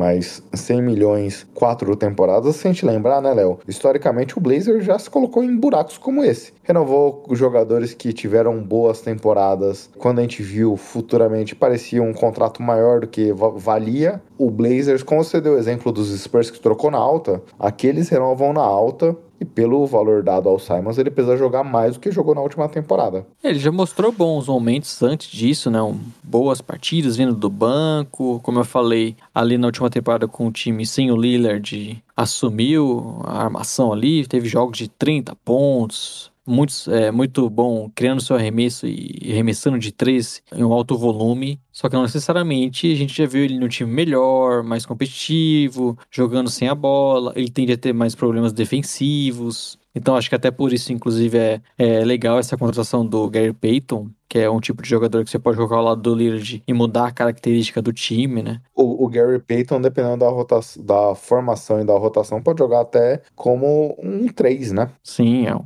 cara que é muito versátil, né? Então acho que faz muito sentido essa contratação, mas é como a gente falou lá atrás. Era para isso que eles trocaram o CJ, era esse tipo de time que eles imaginavam montar. Então vamos ver. Tem boas peças, tem o Sharon Sharp, né? Vamos ver o que, vai sair disso, mas ainda me parece um time um pouco abaixo ali daqueles primeiros colocados da conferência, eu diria até que, que hoje ainda não, não vejo eles brigando por mando de quadra. E o Sheldon Sharp parece o projeto Arthur Simons, né? Um cara que no primeiro ano talvez não vai jogar tanto, a gente vai ver a partir do segundo, terceiro ano esse cara entrando na rotação. Aparentemente é um pouco do projeto Simons aqui se replicando por, pro Sharp, veremos como se dará isso. Agora caminhando pro próximo time, Léo. O KC reassinou com o Ludort por cinco temporadas, quase 88 milhões de dólares, um bom valor, talvez um pouquinho acima do que eu imaginava, mas o Dort vem se mostrando um excelente defensor, um defensor muito versátil. Quando precisa, é aqueles caras que tem um jogo, dois jogos na temporada de 30 pontos, vem melhorando ofensivamente, vem, vem melhorando seus aspectos do jogo ofensivo, aqui jogo de perímetro, o chute era o que ele quando chegou péssimo, hoje ele já tem um chute mais seguro. É, a questão da criação também dos arremessos melhorou. É talvez um movimento do OKC, imaginando não para agora, mas pensando até num ativo para trocar futuramente. Mas para hoje ele já consegue integrar bem esse elenco também e contribuir. É um, uma renovação, né, que que chamou atenção, né? Porque o Dort, como você citou, é um jogador que vem mostrando a evolução ao longo dos seus anos. E você vê os números de pontos, arremessos, de, e vendo o jogo mesmo, né? Quando ele, ele foi crescendo, principalmente na parte ofensiva. Então acho que é uma aposta, um valor um pouco alto até, mas que faz jus ao que o Dort vem mostrando. Ah, apesar da, da, de estar um pouco mais de tempo na liga, ainda está ali na é jovem, né? Pode crescer junto com esse time. Eles têm muitos jogadores para posição, né? Agora que eles vieram do draft escolhendo alguns caras mas eu imagino que o Dort seja importante para você já começar também a visar um elenco um pouco mais competitivo, é um jogador que contribui muito na parte defensiva também e, e pode ser um coadjuvante bem interessante para essas peças aí do Thunder e gosto bastante do movimento, acho que eles têm que manter e se de repente outros caras pedirem espaço, como o Jalen Williams, o próprio Osman Dieng crescer e, e, e, pedir essa, essa vaga, né, vamos dizer assim, é um jogador que eu acho que pode ser trocado, tem valor, se especulou inclusive alguns times queriam ele. Então eu acho que é um movimento acertado do Thunder mantendo aqueles que, aquilo que eles nessa reconstrução conseguiram, né? Que é descobrir um bom jogador no Ludort. Exato, concordo. E avançando aqui, os Bucks reassinaram com Bobby Portis por 49 milhões quatro temporadas. Também reassinaram com Wesley Matthews e Jevon Carter, trouxeram pela Mid-Level Exception Joe Ingles. Gosto bastante das movimentações do Bucks aqui. Os três jogadores que eles reassinaram, Bobby Portis e Wesley Matthews, se recuperaram na carreira dentro dos Bucks. Era nada mais do que justo reassinar com eles por um bom valor. Jevon Carter também teve bons, teve uma boa temporada aqui. Não é um cara para você depender de muitos minutos dele em quadra, mas é um cara que conseguiu entregar consegue ser um, um bom armador defensivo, consegue contribuir ali em alguns momentos com a bola na mão, sem cometer muitos turnovers. Obviamente, é um dos quatro nomes aqui, é o menos espetacular e gosto muito do Joe Ingles. Ingles deve perder o começo da temporada, Léo, mas é um cara que chega nesse estilo do que os Bucks têm tentado trazer, um cara que pode jogar com ou sem a bola, provavelmente depois da lesão de joelho deve ter uma dificuldade em termos de explosão, ele que já não é um cara muito físico, muito atlético, mas jogando ao lado do Yannis Antetokounmpo, que eu acho um cara perfeito, tem a cara dos Bucks. É, são movimentações pequenas, mas que fazem sentido, né, para aquilo que o o, Bucks pode fazer. Eu acho que importante é a manutenção do Bob Ports, poderia acabar saindo, né? Foi muito importante esse ano, até mesmo por conta da lesão do Brook Lopes, e deu conta do recado ali. Uma peça super útil, né, para você ter e mudar um pouco o estilo do time. Gosto também da, do Wesley Matthews, foi bem importante defensivamente nesse ano também. E o Joe Ingles é aquilo, né? Talvez não seja no melhor momento da sua carreira, essa lesão é complicada para um cara que já passou aí dos 35 anos, mas pode, pelo menos por alguns minutos, ser muito útil nessa rotação, além de ser um cara que parece que é bom de vestiário, um bom companheiro, então acredito que agregue bastante e é o nível de contratação que a gente espera de um time como o Bucks, né, que tende a voltar na próxima temporada sendo um dos favoritos também. Você falou do Bobby Portis em relação ao Brook Lopes. Brook Lopes que completou 34 anos e tem mais dois anos de contrato, né? Então pode ser até um substituto aqui que a gente comece a ver a partir dessa próxima temporada. Como você falou, já tivemos a lesão do Brook Lopes esse último ano. Os playoffs já mostrou Bobby Portis em alguns momentos tendo mais protagonismo que o Brook Lopes, até porque vinha de lesão, mas para a próxima temporada eu não duvidaria nada os pés se invertendo e a gente vê mais minutos o Portis em do que o Lopes. Bem possível, né? Ele contribui mais ofensivamente atualmente. Então é um tipo de jogador que é muito importante na rotação e eles acabaram não pagando um valor tão caro, né? Ficou um bom valor por, porque ele tem de importância pro time. E, por outro lado, era o máximo que o Bobby Portis poderia receber, dada a situação que ele já vinha da franquia, ele já tinha um contrato. Com os Bucks, ele não poderia receber um valor maior do que o que foi dado. Acho que todo mundo meio que saiu vitorioso nessa situação. Com certeza. Agora, os Raptors, Léo, renovaram com Chris Boucher por 35 milhões três temporadas e com Tad Young por 16 milhões dois anos, além de trazerem Otto Porter Jr., mais um jogador que sai do time campeão da NBA. Eu não gosto tanto da renovação do Boucher, obviamente, ele é um pivô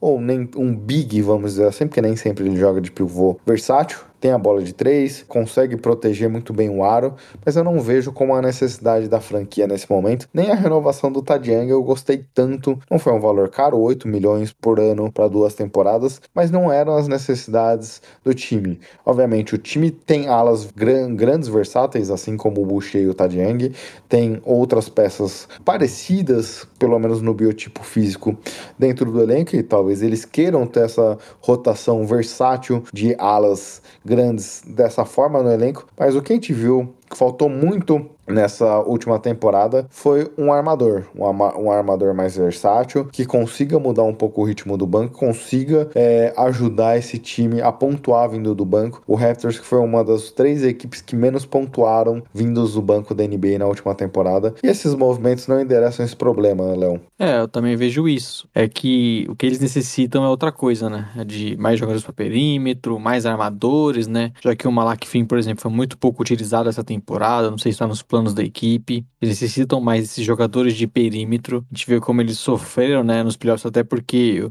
o Van Vliet também se lesionou ali. Então acho que manter o Boucher, o Ted Young, trazer o Otto Porter, ok, mas talvez faltou visar um pouco mais outras necessidades, né? é estranho porque eles têm muitos alas, né? Você tem Siakam, você tem o Ted Young, trouxe o Otto Porter, como você falou, o Chris Boucher não é exatamente um, um big, né? Então ele joga muitas vezes ali como um power forward, chegou até a jogar com outros dois bigs ao lado. Então é um time que tem muitos jogadores para essa posição, muitos caras com essa envergadura assim alta, mas que falta mais um pouco de visar criadores ali no perímetro, né? É, Exato. Bem, agora vamos aqui fechando os times de maiores investimentos, Léo, com o Sixers que trouxe o PJ Tucker por 33 milhões três temporadas, além de trazer Daniel House 8 milhões e meio por duas temporadas. Eu perdi alguém dos Sixers aqui que fechou? Não imagino que isso. Não imagino que tenha outro. Não lembro de ter visto. Boa, legal. Eles que trouxeram dois ex-companheiros do Rockets, né? Pro time aqui, com eles que possuem o James Harden, também um ex-Rockets, possuem Daryl Morey, um ex-Rockets. Aí o pessoal tava até brincando que é o Rockets tendo o Embiid na equipe. É bom o Doc Rivers se cuidar, né? Porque o D'Antoni tá no mercado.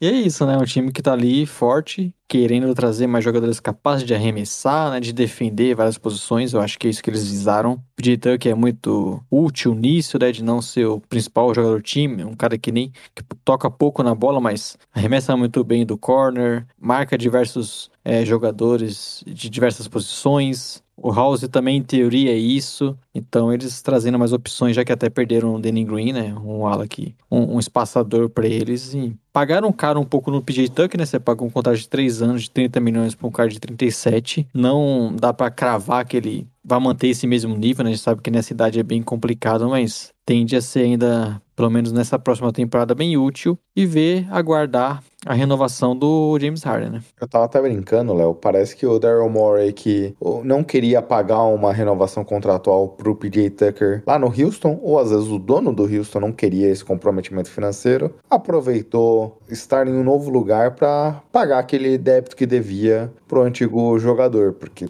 11 milhões por temporada, ele que já tem 37 anos esse ano, vai terminar esse contrato com mais de 40 anos, parece muito arriscado. É aquele movimento que você faz querendo ser campeão, né? Então, se eles conseguirem chegar em finais de conferência, finais aí, talvez esse último ano do, do PJ Tucker não faça diferença, tenha valido a pena, né? Esses, esses movimentos que esses times fortes acabam fazendo para conseguir trazer esses caras, né? Exato. Aqui a gente termina mais ou menos a lista dos principais movimentos em termos monetários, mas agora para a gente falar um pouquinho dos finalistas da última temporada. E, inclusive, quando você fala de finalista, tem notícia de finalista saindo agora, viu, Gui? Você quer que eu fale para eu ter reação já? Eu, eu reajo, eu reajo aqui a sua informação. O Golden State Warriors fechou um contrato de dois anos, no valor de 9 milhões, com o Don't DiVincenzo. Eu, inclusive, é, eu, eu falei no nosso grupo que eu, saindo o Luvinha seria uma boa peça, né, para o perímetro deles. Só para constar, o é player option na segunda temporada. Downgrade defensivo, mas um upgrade ofensivo. Obviamente, o Luvinha teve um papel fundamental defensivamente aqui, sendo capaz até de marcar em alguns momentos o Jason Tatum, por exemplo, na final. Mas, dadas as circunstâncias do mercado, eu gosto do movimento. É, a gente, como você mesmo vinha falando nos nossos grupos, o Warriors renovou o Kevon Looney, perdeu, além do Luvinha e do Otto Porter que a gente já tinha comentado, Niemanja Bilica, que voltou para o basquete europeu, e o Juan Toscano Anderson, que assinou com o Lakers, traz também agora notícia de momento o Don de Vincenzo. Quando a gente olha as saídas e as chegadas, há um downgrade em teoria, mas a gente imagina que veremos Kuminga e o Moses Moody ganhando espaço. Eles que em poucos momentos, principalmente mais momentos na temporada regular, poucos nos playoffs, jogaram, mostraram uma evolução ao longo da temporada. E eu acho que faz muito sentido é, você apostar em talentos vindos como esse. Não podemos esquecer, Léo, até do esquecido Wiseman. É, renovar o Luna, acho que era o principal foco, até por conta disso, né? De não saber se eles podem contar com Wiseman. Ele foi muito importante nos playoffs. É, essas perdas são tristes, né? Porque foram caras que ajudaram muito, principalmente o Gary Payton. É, você tem aí o. Ele foi um cara que, como você falou, até mesmo no Change chegando agora, não supre essa característica defensiva dele, de tão intenso, né? O Divincenzo é um bom defensor, mas mais posicional ali, não vai ser naquele no mano a mano. E eu acho que essa, principalmente a Gary Payton é uma grande perda, que eles acabam não conseguindo repor, mas não tinha muito o que fazer, né? Não tinha como cobrir aquele contrato. E o Otto Porter, eu já entendo que é Yeah. É complicado você perder um jogador desse, mas com o Kuminga crescendo cada vez mais, eu, eu acho que era o correto a se fazer. E como você disse, também ali na questão do perímetro, apostando um pouco mais no Mosmuri, talvez como um defensor ali, e aí trazendo o Don Vincenzo agora, eu acho que é uma, é uma boa frente do Warriors dentro do que eles podiam fazer, né? Acabaram perdendo um jogador que já estava no elenco, que parece que o vestiário gostava bastante, só que ele já tem, além dos jovens que, que devem ter mais minutos, devem ter mais protagonismo, ainda acabam conseguindo trazer o Don DiVincenzo, que parecia também esquecido ali e que já mostrou talento, né? Teve a lesão complicada, não conseguiu ter uma boa temporada na última, mas eu acho que pode ser bem útil para esse Warriors. E tem a toda a questão que, obviamente, é um downgrade em relação ao que o Luvinha mostrou, principalmente nas finais ali, é, porque precisa, precisamos lembrar também que ele perdeu toda a série contra o Grizzlies e contra o Mavericks por conta de uma lesão, né? É, mas vendo a quantidade de multas que o Warrior já paga, você se comprometer é, 9 milhões por temporada com 3 anos com o Gary Payton The Second, e aí essa multa multiplica por algumas vezes o valor dela, não, não, talvez não fizesse sentido esse comprometimento tão grande. Ficamos felizes pelo Luvinha, né? Ter conseguido um contrato, né? Ele já tem 30 anos e tava há tanto tempo com contratos mínimos aí, acaba sendo difícil para um time campeão segurar todo mundo. Ele, essa última temporada aí, é, o primeiro contato que ele tem com o Warriors é para meio que trabalhar no departamento de vídeos. Era necessariamente como jogador, o time acabou dando uma chance para ele voltar, e aí nisso ele acabou conseguindo ter um contrato para jogar. Não era nem essa projeção inicialmente. Agora vamos para outro finalista, Léo, que trouxe, como a gente já comentou na troca, com o Malcolm Brogdon dos Pacers, como a gente já falou, e também trouxe o Danilo Gallinari. O Gallinari não necessariamente vai ser um upgrade defensivo, muito pelo contrário, ele é muito negativo nesse lado da quadra, para a melhor defesa da NBA na última temporada. Você ter um cara que vai espaçar a quadra e vai trazer uma confiança nesse chute e consegue em alguns momentos criar seu próprio arremesso, passa a ser muito interessante. É, é um time que conseguiu trazer jogadores que provavelmente eram necessários, né? Mas um arremessador como o Galinari, acho que pode ser bem útil vindo do banco, né? Para você ter uma característica diferente do, do Grant Williams. O Brogdon, como já comentamos, podendo ser titular, mas a princípio sendo um sexto homem, esse cara que pontua, que, que carrega a, segunda unidade, que é até algo que o Doca comentou, né? Que eles, ele achava que, que era uma necessidade do time, um cara consistente vindo do banco. Eu acho que o Brogdon pode ser esse jogador, também tendo minutos com os titulares e sendo bem útil. Então, dá para dizer que o Celtics até surpreendeu a gente, né? Conseguiu mais valor do que a gente imaginava, conseguiu aproveitar o, o contexto, né, do Gallinari sendo dispensado e, e ganhar uma concorrência ali, com, principalmente com o Busca, que se falava que tinha bastante interesse nele, e aproveitando que o Pacers queria se livrar de um jogador que pode ser muito útil de um time mais forte. Né? Gosto da vinda do Gallinari, que acho que é um jogador que pode não demandar tanto espaço, pode não demandar tanto volume, mas quando você precisar ter uma variação ofensiva, aqui é um cara que pode se mostrar útil. Então a gente viu em alguns momentos Derrick White, o Grant Williams tendo bastante volume de bolas de três. Você pode trazer alguém aqui que possa te trazer um pouco disso e que seja um especialista nessa, nesse lado da quadra. Então gosto da movimentação aqui do finalista.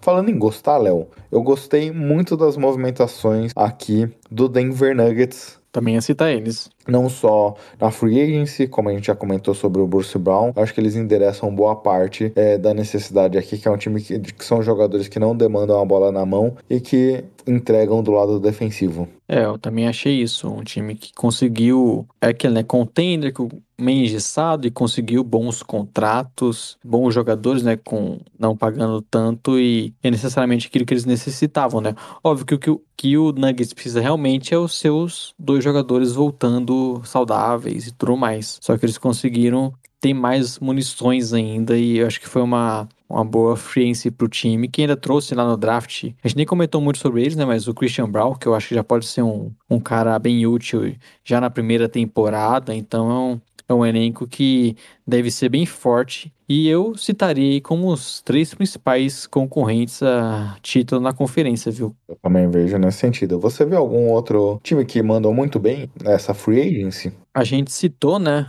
o, os dois que eu também estava pensando aqui, Celtics e Warriors, que na medida do possível eles foram muito bem. E até para citar outro que a gente acabou nem comentando aqui, o Clippers, né? Que eu tinha renovado, tinha feito aquela troca no final da temporada passada, né? Que, que serve muito para esse ano, trazendo o Powell e o, o Covington que eles renovaram. E agora aproveitaram, né? Que eles necessitavam de um armador, conseguiram o, o John Wall, que não imagino sendo próximo do John Wall no seu auge, mas pode ser um cara muito útil. E o Clippers agora que tem, sei lá, 10, 12 jogadores que a gente pode ver sendo importantes em uma rotação. Então é um time que parece muito profundo e eu gostei bastante especificamente dessa movimentação trazendo o John Wall. Eles também renovaram o Nick Batum, né? Era um cara que poderia é.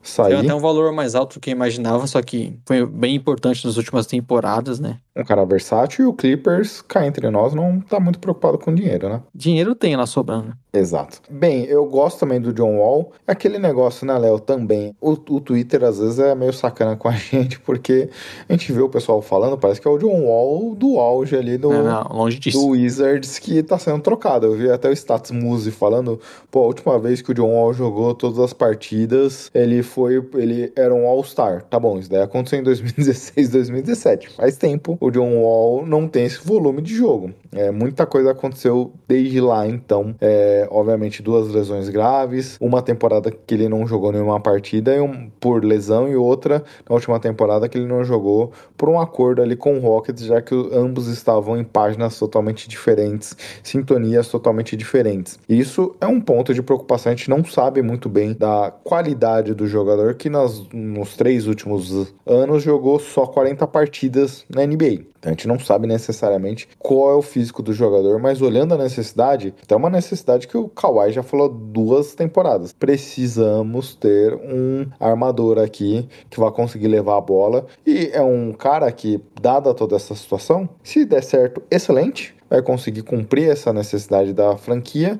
Se não der certo, o time já sobreviveu sem um armador de origem ali. Então gosto bastante também, Léo, do que o Clippers fez até aqui, até olhando o John Wall, acho que se eu não me engano, 12 milhões duas temporadas, né? Sim. E até para citar um do nosso amigo Laurog, querendo ou não, acho que o Kings fez bom trabalho na troca do Kevin Herter. Oh, antes de falar até do Horter, Léo, eu vi muita gente criticando ontem a, a não renovação do Don't de Vincenzo, mas o Sabolito matou a charada lá na live do Jumper falando o seguinte: o Di Vincenzo estava muito insatisfeito com o seu papel na franquia, ele esperava uma coisa, ele deu até a entrevista para um jornal do Sacramento falando sobre isso, e parece que o Monte McNair, por uma questão muito simpática que a gente vê, por exemplo, o próprio Bruce Brown, que eu acredito que não queria ficar no Nets e o Nets não renovou ou não igualou a proposta do Nuggets, o Kings deixou ele sair é, de uma maneira muito cortês. É, e eles acabaram trazendo jogadores para a posição ali, né? Arremessadores como Malik Monk, que foi um dos poucos que teve boa temporada no Lakers, né? Um ótimo arremessador. E fizeram a troca pelo Kevin Hurt, que eles não acabaram não pagando tanto, né? A princípio a gente ficou preocupado porque a notícia era de uma escolha futura, primeira rodada, só que é uma escolha com proteção aí de loteria no primeiro ano, depois top 12 nos anos seguintes, e isso aí, se não converter, vira, viram escolhas de segunda rodada, então não, não é necessário se preocupar tanto. Eu acho que o Kevin Herter pode ser um tipo de jogador muito útil ao lado de Fox, ao mesmo, até mesmo ao lado de David Mitchell, porque se mostrou que pode ser um segundo criador em muitos momentos e, acima de tudo, é um arremessador, né? Que é o que você quer ter ao lado do Sabonis e do Fox. Exato, eu, eu tava até brincando com o Lauro, mandando uma matéria do Bill Simmons aqui no Twitter, e que pra, eu concordo com o Bill Simmons. Sabonis, Keegan Murray, Barnes, Fox, Mitchell, Quarter, Monk, Holmes. Isso é um time incrível, incrível de se assistir. Então concorda que é um bom time. Precisa ver como funciona esse encaixe, porque falta defesa aparentemente e falta perímetro. Sim mas é um bom time, gosto das movimentações. Finalmente, o Kings parece ter montado um time, uma proposta clara do que se esperar ali sobre eles. E como eu falei lá atrás, né? O Oeste não é simples, deve, devemos ter times melhorando, né? Eu nem citei o Blazers, por exemplo. Acho que pode melhorar, que é um dos times que não foi para playoffs essa temporada, né? Então é uma conferência complicada, mas é o Kings melhorando. Não sei se o, o necessário para voltar aos playoffs depois de muito tempo, mas eu gostei das movimentações que o time fez. E quem eu não gostei das movimentações até aqui, Léo? Do Lakers. Eles tinham uma mid-level exception, eles usaram no Lonnie Walker, que a torcida dos Spurs adorou esse movimento. Os Spurs que não ativaram sua cláusula de garantia que tinha sobre o Lonnie Walker e o Lakers usou, pagou 6 milhões no jogador, além do Damon Jones, que é um bom nome, Troy Brown e Juan Toscano Anderson. O que estranha, Léo, que a maioria desses jogadores que vieram, todos eles em contrato com a Clutch Sports. Ricardo estava até falando ontem, a gente debateu um pouco sobre isso no draft. O Lakers precisa preservar um pouco melhor sua imagem. Tudo bem que tem coisas que não são do Lakers de maneira direta. A própria mídia cria e infla muitos boatos em relação ao Lakers, mas o Lakers precisa preservar sua imagem e aí ele falou muito mais voltado para a questão desses boatos que a gente vê, por exemplo, segunda-feira o Nets liberou o Kyrie para buscar uma troca uma, por signing trade um novo contrato, ele não conseguiu nenhum, voltou pro Nets, ativou a player option, um dia depois já estava se falando do Lakers querer trocar pelo Kyrie. Cara, ontem o Kyrie tinha autorização para buscar uma troca. Se ele não conseguiu e aceitou a player option é porque não foi feito o negócio. Então, obviamente, se seguir nesses boatos do Lakers é prejudicial à imagem do Lakers e o Lakers se sujeitar a só trazer jogadores da Clutch Sports é péssimo para a imagem do Lakers. O Lakers, nesse momento, demonstra um péssimo sinal pro futuro que ele quer dar para a franquia. É, bem complicado, né? Claramente o Lakers espera que eles consigam ter o Kyrie Irving de alguma forma. E uh, imaginamos que o Kyrie vai sair, né? E não são tantos times interessados nele. Até porque não é tão simples também uma troca, sempre aquela questão que a gente fala. Mas o Lakers espera que eles consigam o Kyrie Irving de alguma forma, porque o Nets vai simplesmente querer trocar ele, principalmente a partir de uma troca do Kevin Durant. É, vai trocar pelo Westbrook. E aquele famoso pacote, né? Aceita cheat. Aceita cheat e duas firsts, uma, ou duas firsts, uma de 26 outra de 29. É, e é o que o Lakers espera, né? Como você falou, é, os nomes ali, eu achei estranho, eles logo de cara deram essa mid-level que eles têm direito no, no Looney Walker. Óbvio, o, os time, eles devem ter conversado com outros jogadores, mas não sei se eles não conseguiriam, como a gente citou, por exemplo, o Bruce Brown, o próprio Don de Vincenzo, para mim, seria mais valor para a franquia. Então é, é, estranho, né? Não dá para dizer que é ruim por conta disso, porque não sabemos se eles tentaram esses caras e não simplesmente não conseguiram. Mas acho que tinha nomes melhores para você usar essa mid-level. Embora o Looney Walker seja talvez uma boa aposta por algum valor que já mostrou, mas não necessariamente até o que o time precisa, né? Que é de um defensor que remete de três. Olha, defensor, há críticas nesse sentido, porque nas estatísticas avançadas, o Lonnie Walker é um dos piores defensores da NBA. É um bem o oposto, que, talvez, do que eles necessitam, né? Então, o Troy Brown Jr., que até vi no Bulls, tem bons momentos, até como defensor, mas não é um arremessador que até a forma que o Bulls queria utilizar ele, ele ficava no corner, né? Acho até que ele mostra os lances melhor jogando com a bola, mas também é um jogador bem coadjuvante. Não é nada que mude o patamar do time, eles não conseguiram isso e vão ficar na espera de um All-Star. É sempre o que o Lakers visa, né?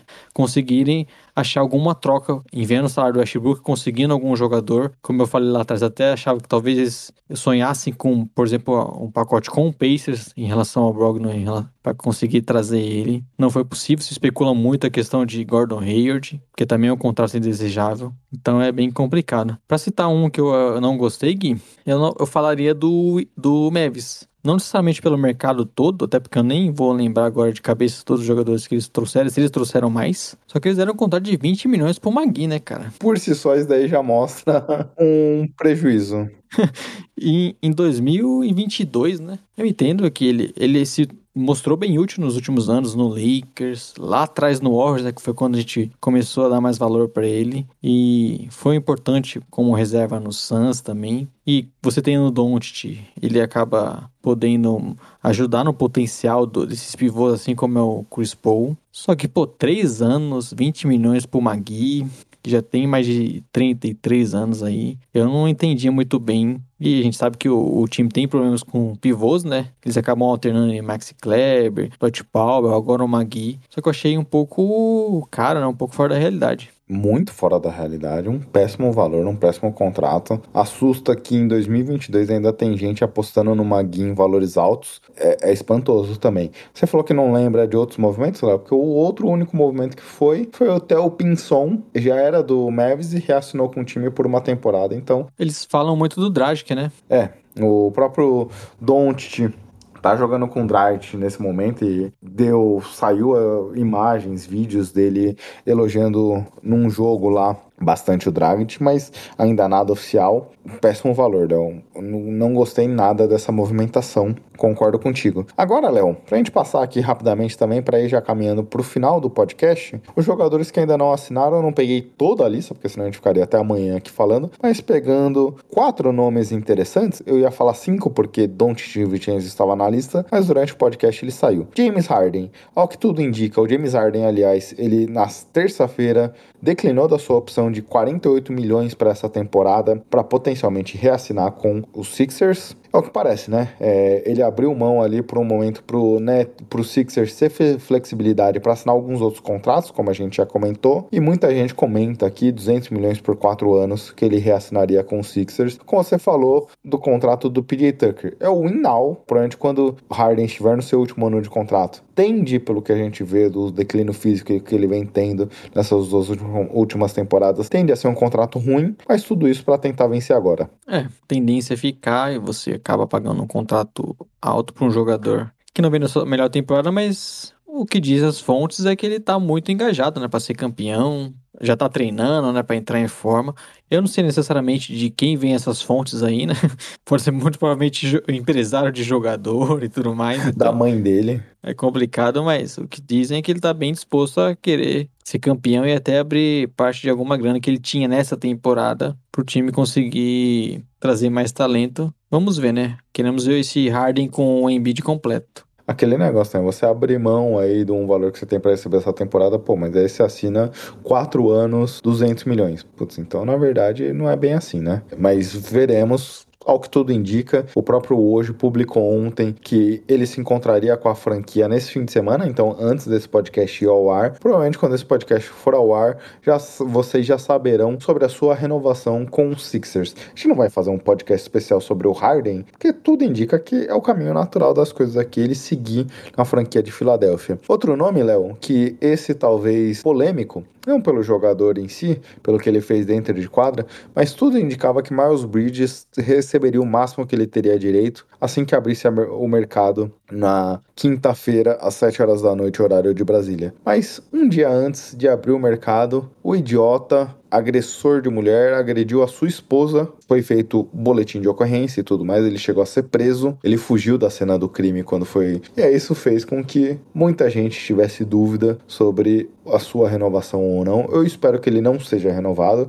Eu esperaria que ele continuasse preso. Mas conhecendo a NBA, conhecendo os esportes americanos, provavelmente ele vai ter o máximo que ele espera receber, independente disso tudo. É, é complicado nessa situação toda e, e fica, como você falou, fica até feio, né? Um cara que acabou de ter toda essa situação, inclusive a esposa postou fotos, né? Deu um depoimento que veio a público. Inclusive teve vídeo, né? Que, do filho dele falando sobre o assunto e é, é bem triste toda essa situação. E fica feio, por exemplo, um cara que teve tudo isso no dia anterior, alguns dias depois recebe um contrato máximo na NBA, né? Então é muito complicado. Esperamos que óbvio, de, além de toda a investigação e tudo, que tenha punições, né? E que não seja simplesmente, ah, vamos dar um tempinho aqui para ele, para a poeira baixar e depois ele assina um contrato, ou até mesmo outra franquia queira. Então, é muito triste toda essa situação. E ainda pensando no time, né, se complica ainda mais a questão do Hornets, né? Exato. E como diz o Mauro César Pereira, Léo, é, eu gosto muito dessa frase dele. O esporte, ele fala disso para falar sobre as bigas de torcida que a gente tem no Brasil. O esporte é um reflexo da sociedade. Obviamente, o clube, em teoria, também não tem uma ação direta, a não ser pelo prejuízo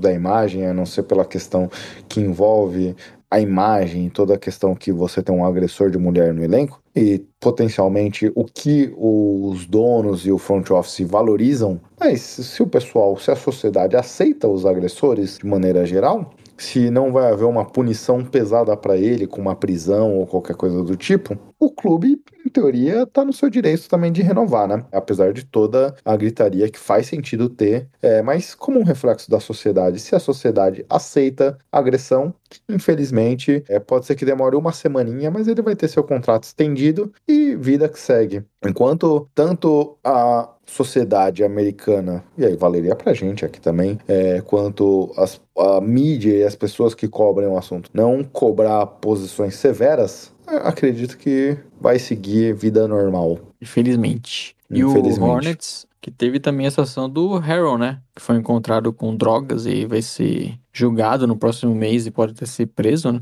E é outro que é um frente do time que vamos dizer, complicações extra-quadra. Eu vi é. até o nosso amigo Cebolinha do Hornets, né, falando tá complicada a situação para lá. Eu adoro esse perfil. É, Leo. Agora, Colin Sexton, que não jogou essa última temporada, né, lesão. Imaginava que ele renovaria com o Cleveland Cavaliers. Até agora nada.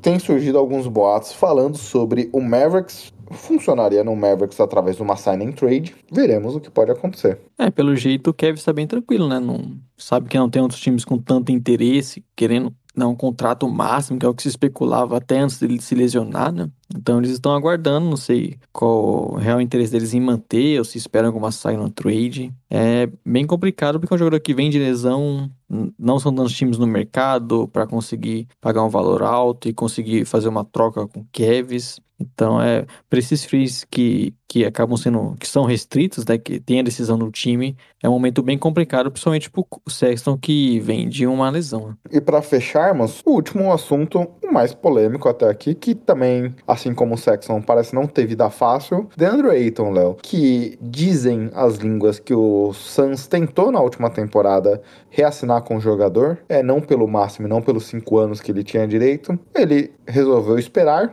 e essa espera pode ser mais longa do que se imagina. Não que o jogador fez certo ou errado, mas aparentemente pouco dinheiro no mercado. Acho que hoje, através de uma renovação direta, só os Spurs e os Pacers poderiam dar o dinheiro que ele quer. E é uma situação bem complicada para o jogador, né? É aquilo, novamente, né? Esses caras que são restritos acabam dependendo muito do- dos times. E, e como não tem ninguém no mercado, como se especulou atrás, o Pistons, né? Que poderia ser time que buscaria, mas aí pegou o Durwin, acabou fazendo outras trocas e, e não tendo tanto espaço no cap. O Suns fica aguardando. Dizem que o Suns não tem muito interesse até em manter ele, né? Eles gostariam de fazer uma outra troca, trazer um pivô talvez um nível de um pouco, um nível um pouco mais baixo e outros jogadores. Então é uma situação bem complicada pro Eitor porque não tem muito dinheiro no mercado, não tem muitos times que pelo jeito estariam dispostos a buscar o Eiton. Agora se especulou o Jazz, né, que acabou trocando o Gobert. Então vamos ver como vai sair, mas bem complicada a situação pro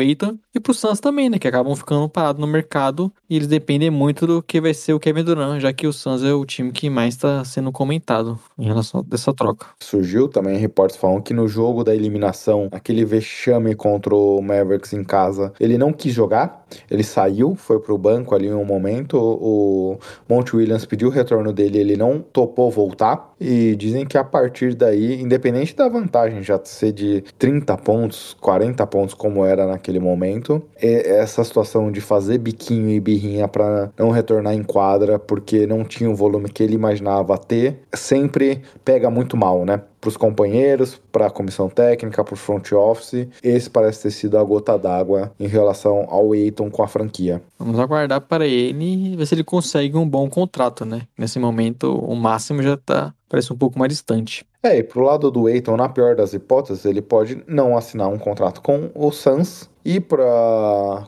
qualifying offer de uma temporada, a partir daí estaria livre no mercado. É, não é nenhum ponto em relação ao Eiton em si, Léo, mas pivôs de maneira geral é, parecem um pouco desvalorizados, né? Ele se mostrou um bom defensor, diria eu, eu tava até comentando outro dia no grupo que talvez eu vejo ele como pivô, um dos cinco melhores defensores da NBA. Ofensivamente, que era o grande potencial dele vindo do draft, não conseguiu demonstrar tudo aquilo que se imaginava dele. Não sei até que ponto por ele ou pelo que o ou pela forma que o Suns o utilizou, mas um triste momento, aparentemente um triste fim de relacionamento entre as duas partes, né? É, vamos ver qual vai ser o destino dele, né? Como você falou, pivôs complicado, não são tantos times que estão buscando e talvez pagar um contrato muito alto. Acaba que é, é difícil a situação do Eiton e jogar mais um ano no Suns, além da questão do vestiário, que a gente sabe como tá, é um perigo, né? Porque pode acontecer como o Noel, o Nerds Noel, lá no Mavis, que acabou não conseguindo renovar, recusou uma proposta grande, porque achava que merecia mais. E aí o Mavis nem botava de quadra praticamente, e aí foi perdendo valor e nunca mais conseguiu chegar num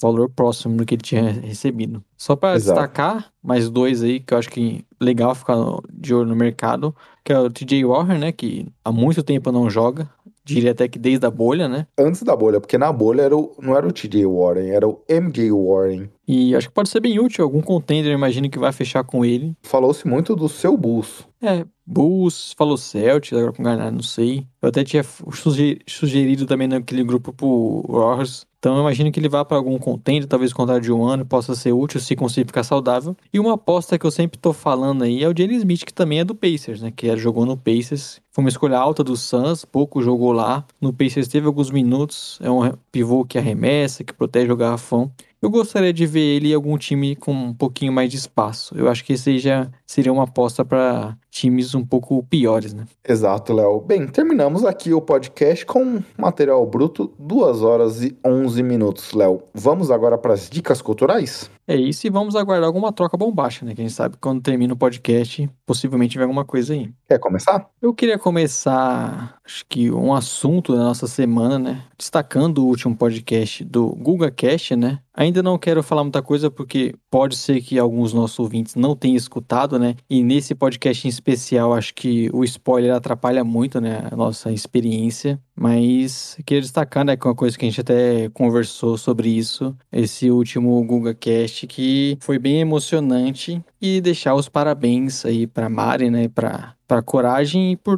ter inspirado tanta gente, né, Gui? É, eu achei bem lindo. Mu- muitas pessoas que acompanham aqui falou que chorou. É, é algo que pode nos permitir a esse nível. Gostei bastante aqui, Léo. Achei bem fofo, muito bonito. E o Guga Cash aqui, que vem fazendo, conta histórias, vem fazendo já um trabalho bem bacana há algum tempo. Encerra uma fase. É, eles entram, entraram num pequeno recesso aqui, mas essa última história, esse último caso, foi muito fera, muito bom de se ouvir. O, a- o tema em si já fala toda a questão de LGBTQIA, e poder ouvir histórias tão boas assim, de uma comunidade tão subjugada de maneira geral. É bem legal, Léo.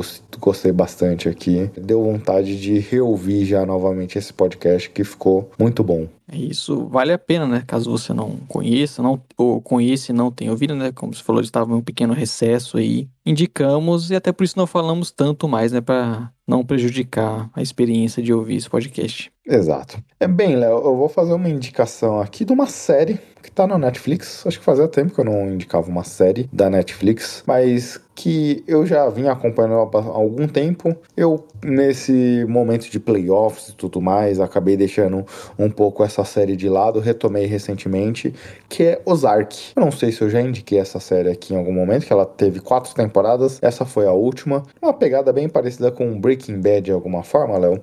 É um cara que é um gênio da contabilidade e ele acaba trabalhando com a questão de paraísos fiscais e tudo mais. E aí nisso meio que ele começa a trabalhar pro tráfico de alguma forma, num dos principais cartéis do México. O sócio dele acaba se envolvendo lá na polêmica, ele acaba embarcando junto e vai se criando a história, o enredo. A partir daí, muito bacana, cara. Gostei da série, boa série aqui. A terceira temporada para mim foi a favorita, então recomendo todo mundo aí assistir esse- essa série na Netflix. Fica a recomendação. E série Netflix, eu achei que você ia recomendar que todo mundo tá falando hoje, viu, Gui? Que é o assunto aí Stranger Things e. É, cara, eu até queria assistir, até era o planejamento inicial pra assistir, mas minha esposa tá com Covid, eu não, então estamos aqui em quarentena, ela num quarto, eu no resto da casa. Então, estamos aqui numa dinâmica um pouquinho complicada em casa. Não conseguiríamos assistir. Ou acho que o- a Disney tem um esquema lá, né, Pra você assistir duas pessoas simultâneas, mas não vai rolar. Vamos esperar uns dias aí pra assistir isso juntos. É o que o pessoal só comenta, né? Exato. Bem, é isso, né, Léo? É Terminamos isso. um podcast longo. Semana que vem já preparar redraft, aliás, já vamos definir aqui, Léo. Redraft de 2012 ou de 2018? Bom, começamos pelo 2018. Mais recente. É um assunto. Acabamos de sair de um draft, né? Uma classe muito boa, né, em teoria. Com certeza, uma classe muito boa. Embora já sabemos a primeira escolha, né, Gui? É, é algo que já sabíamos na época também, viu?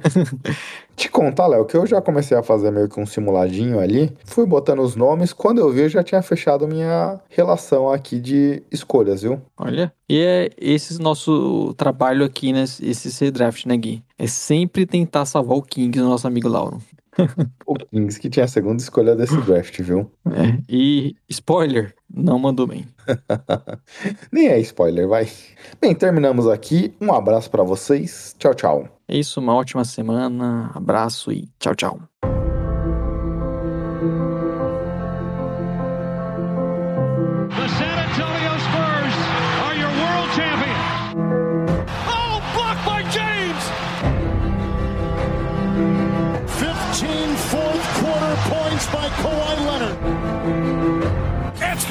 Kevin Durant from downtown.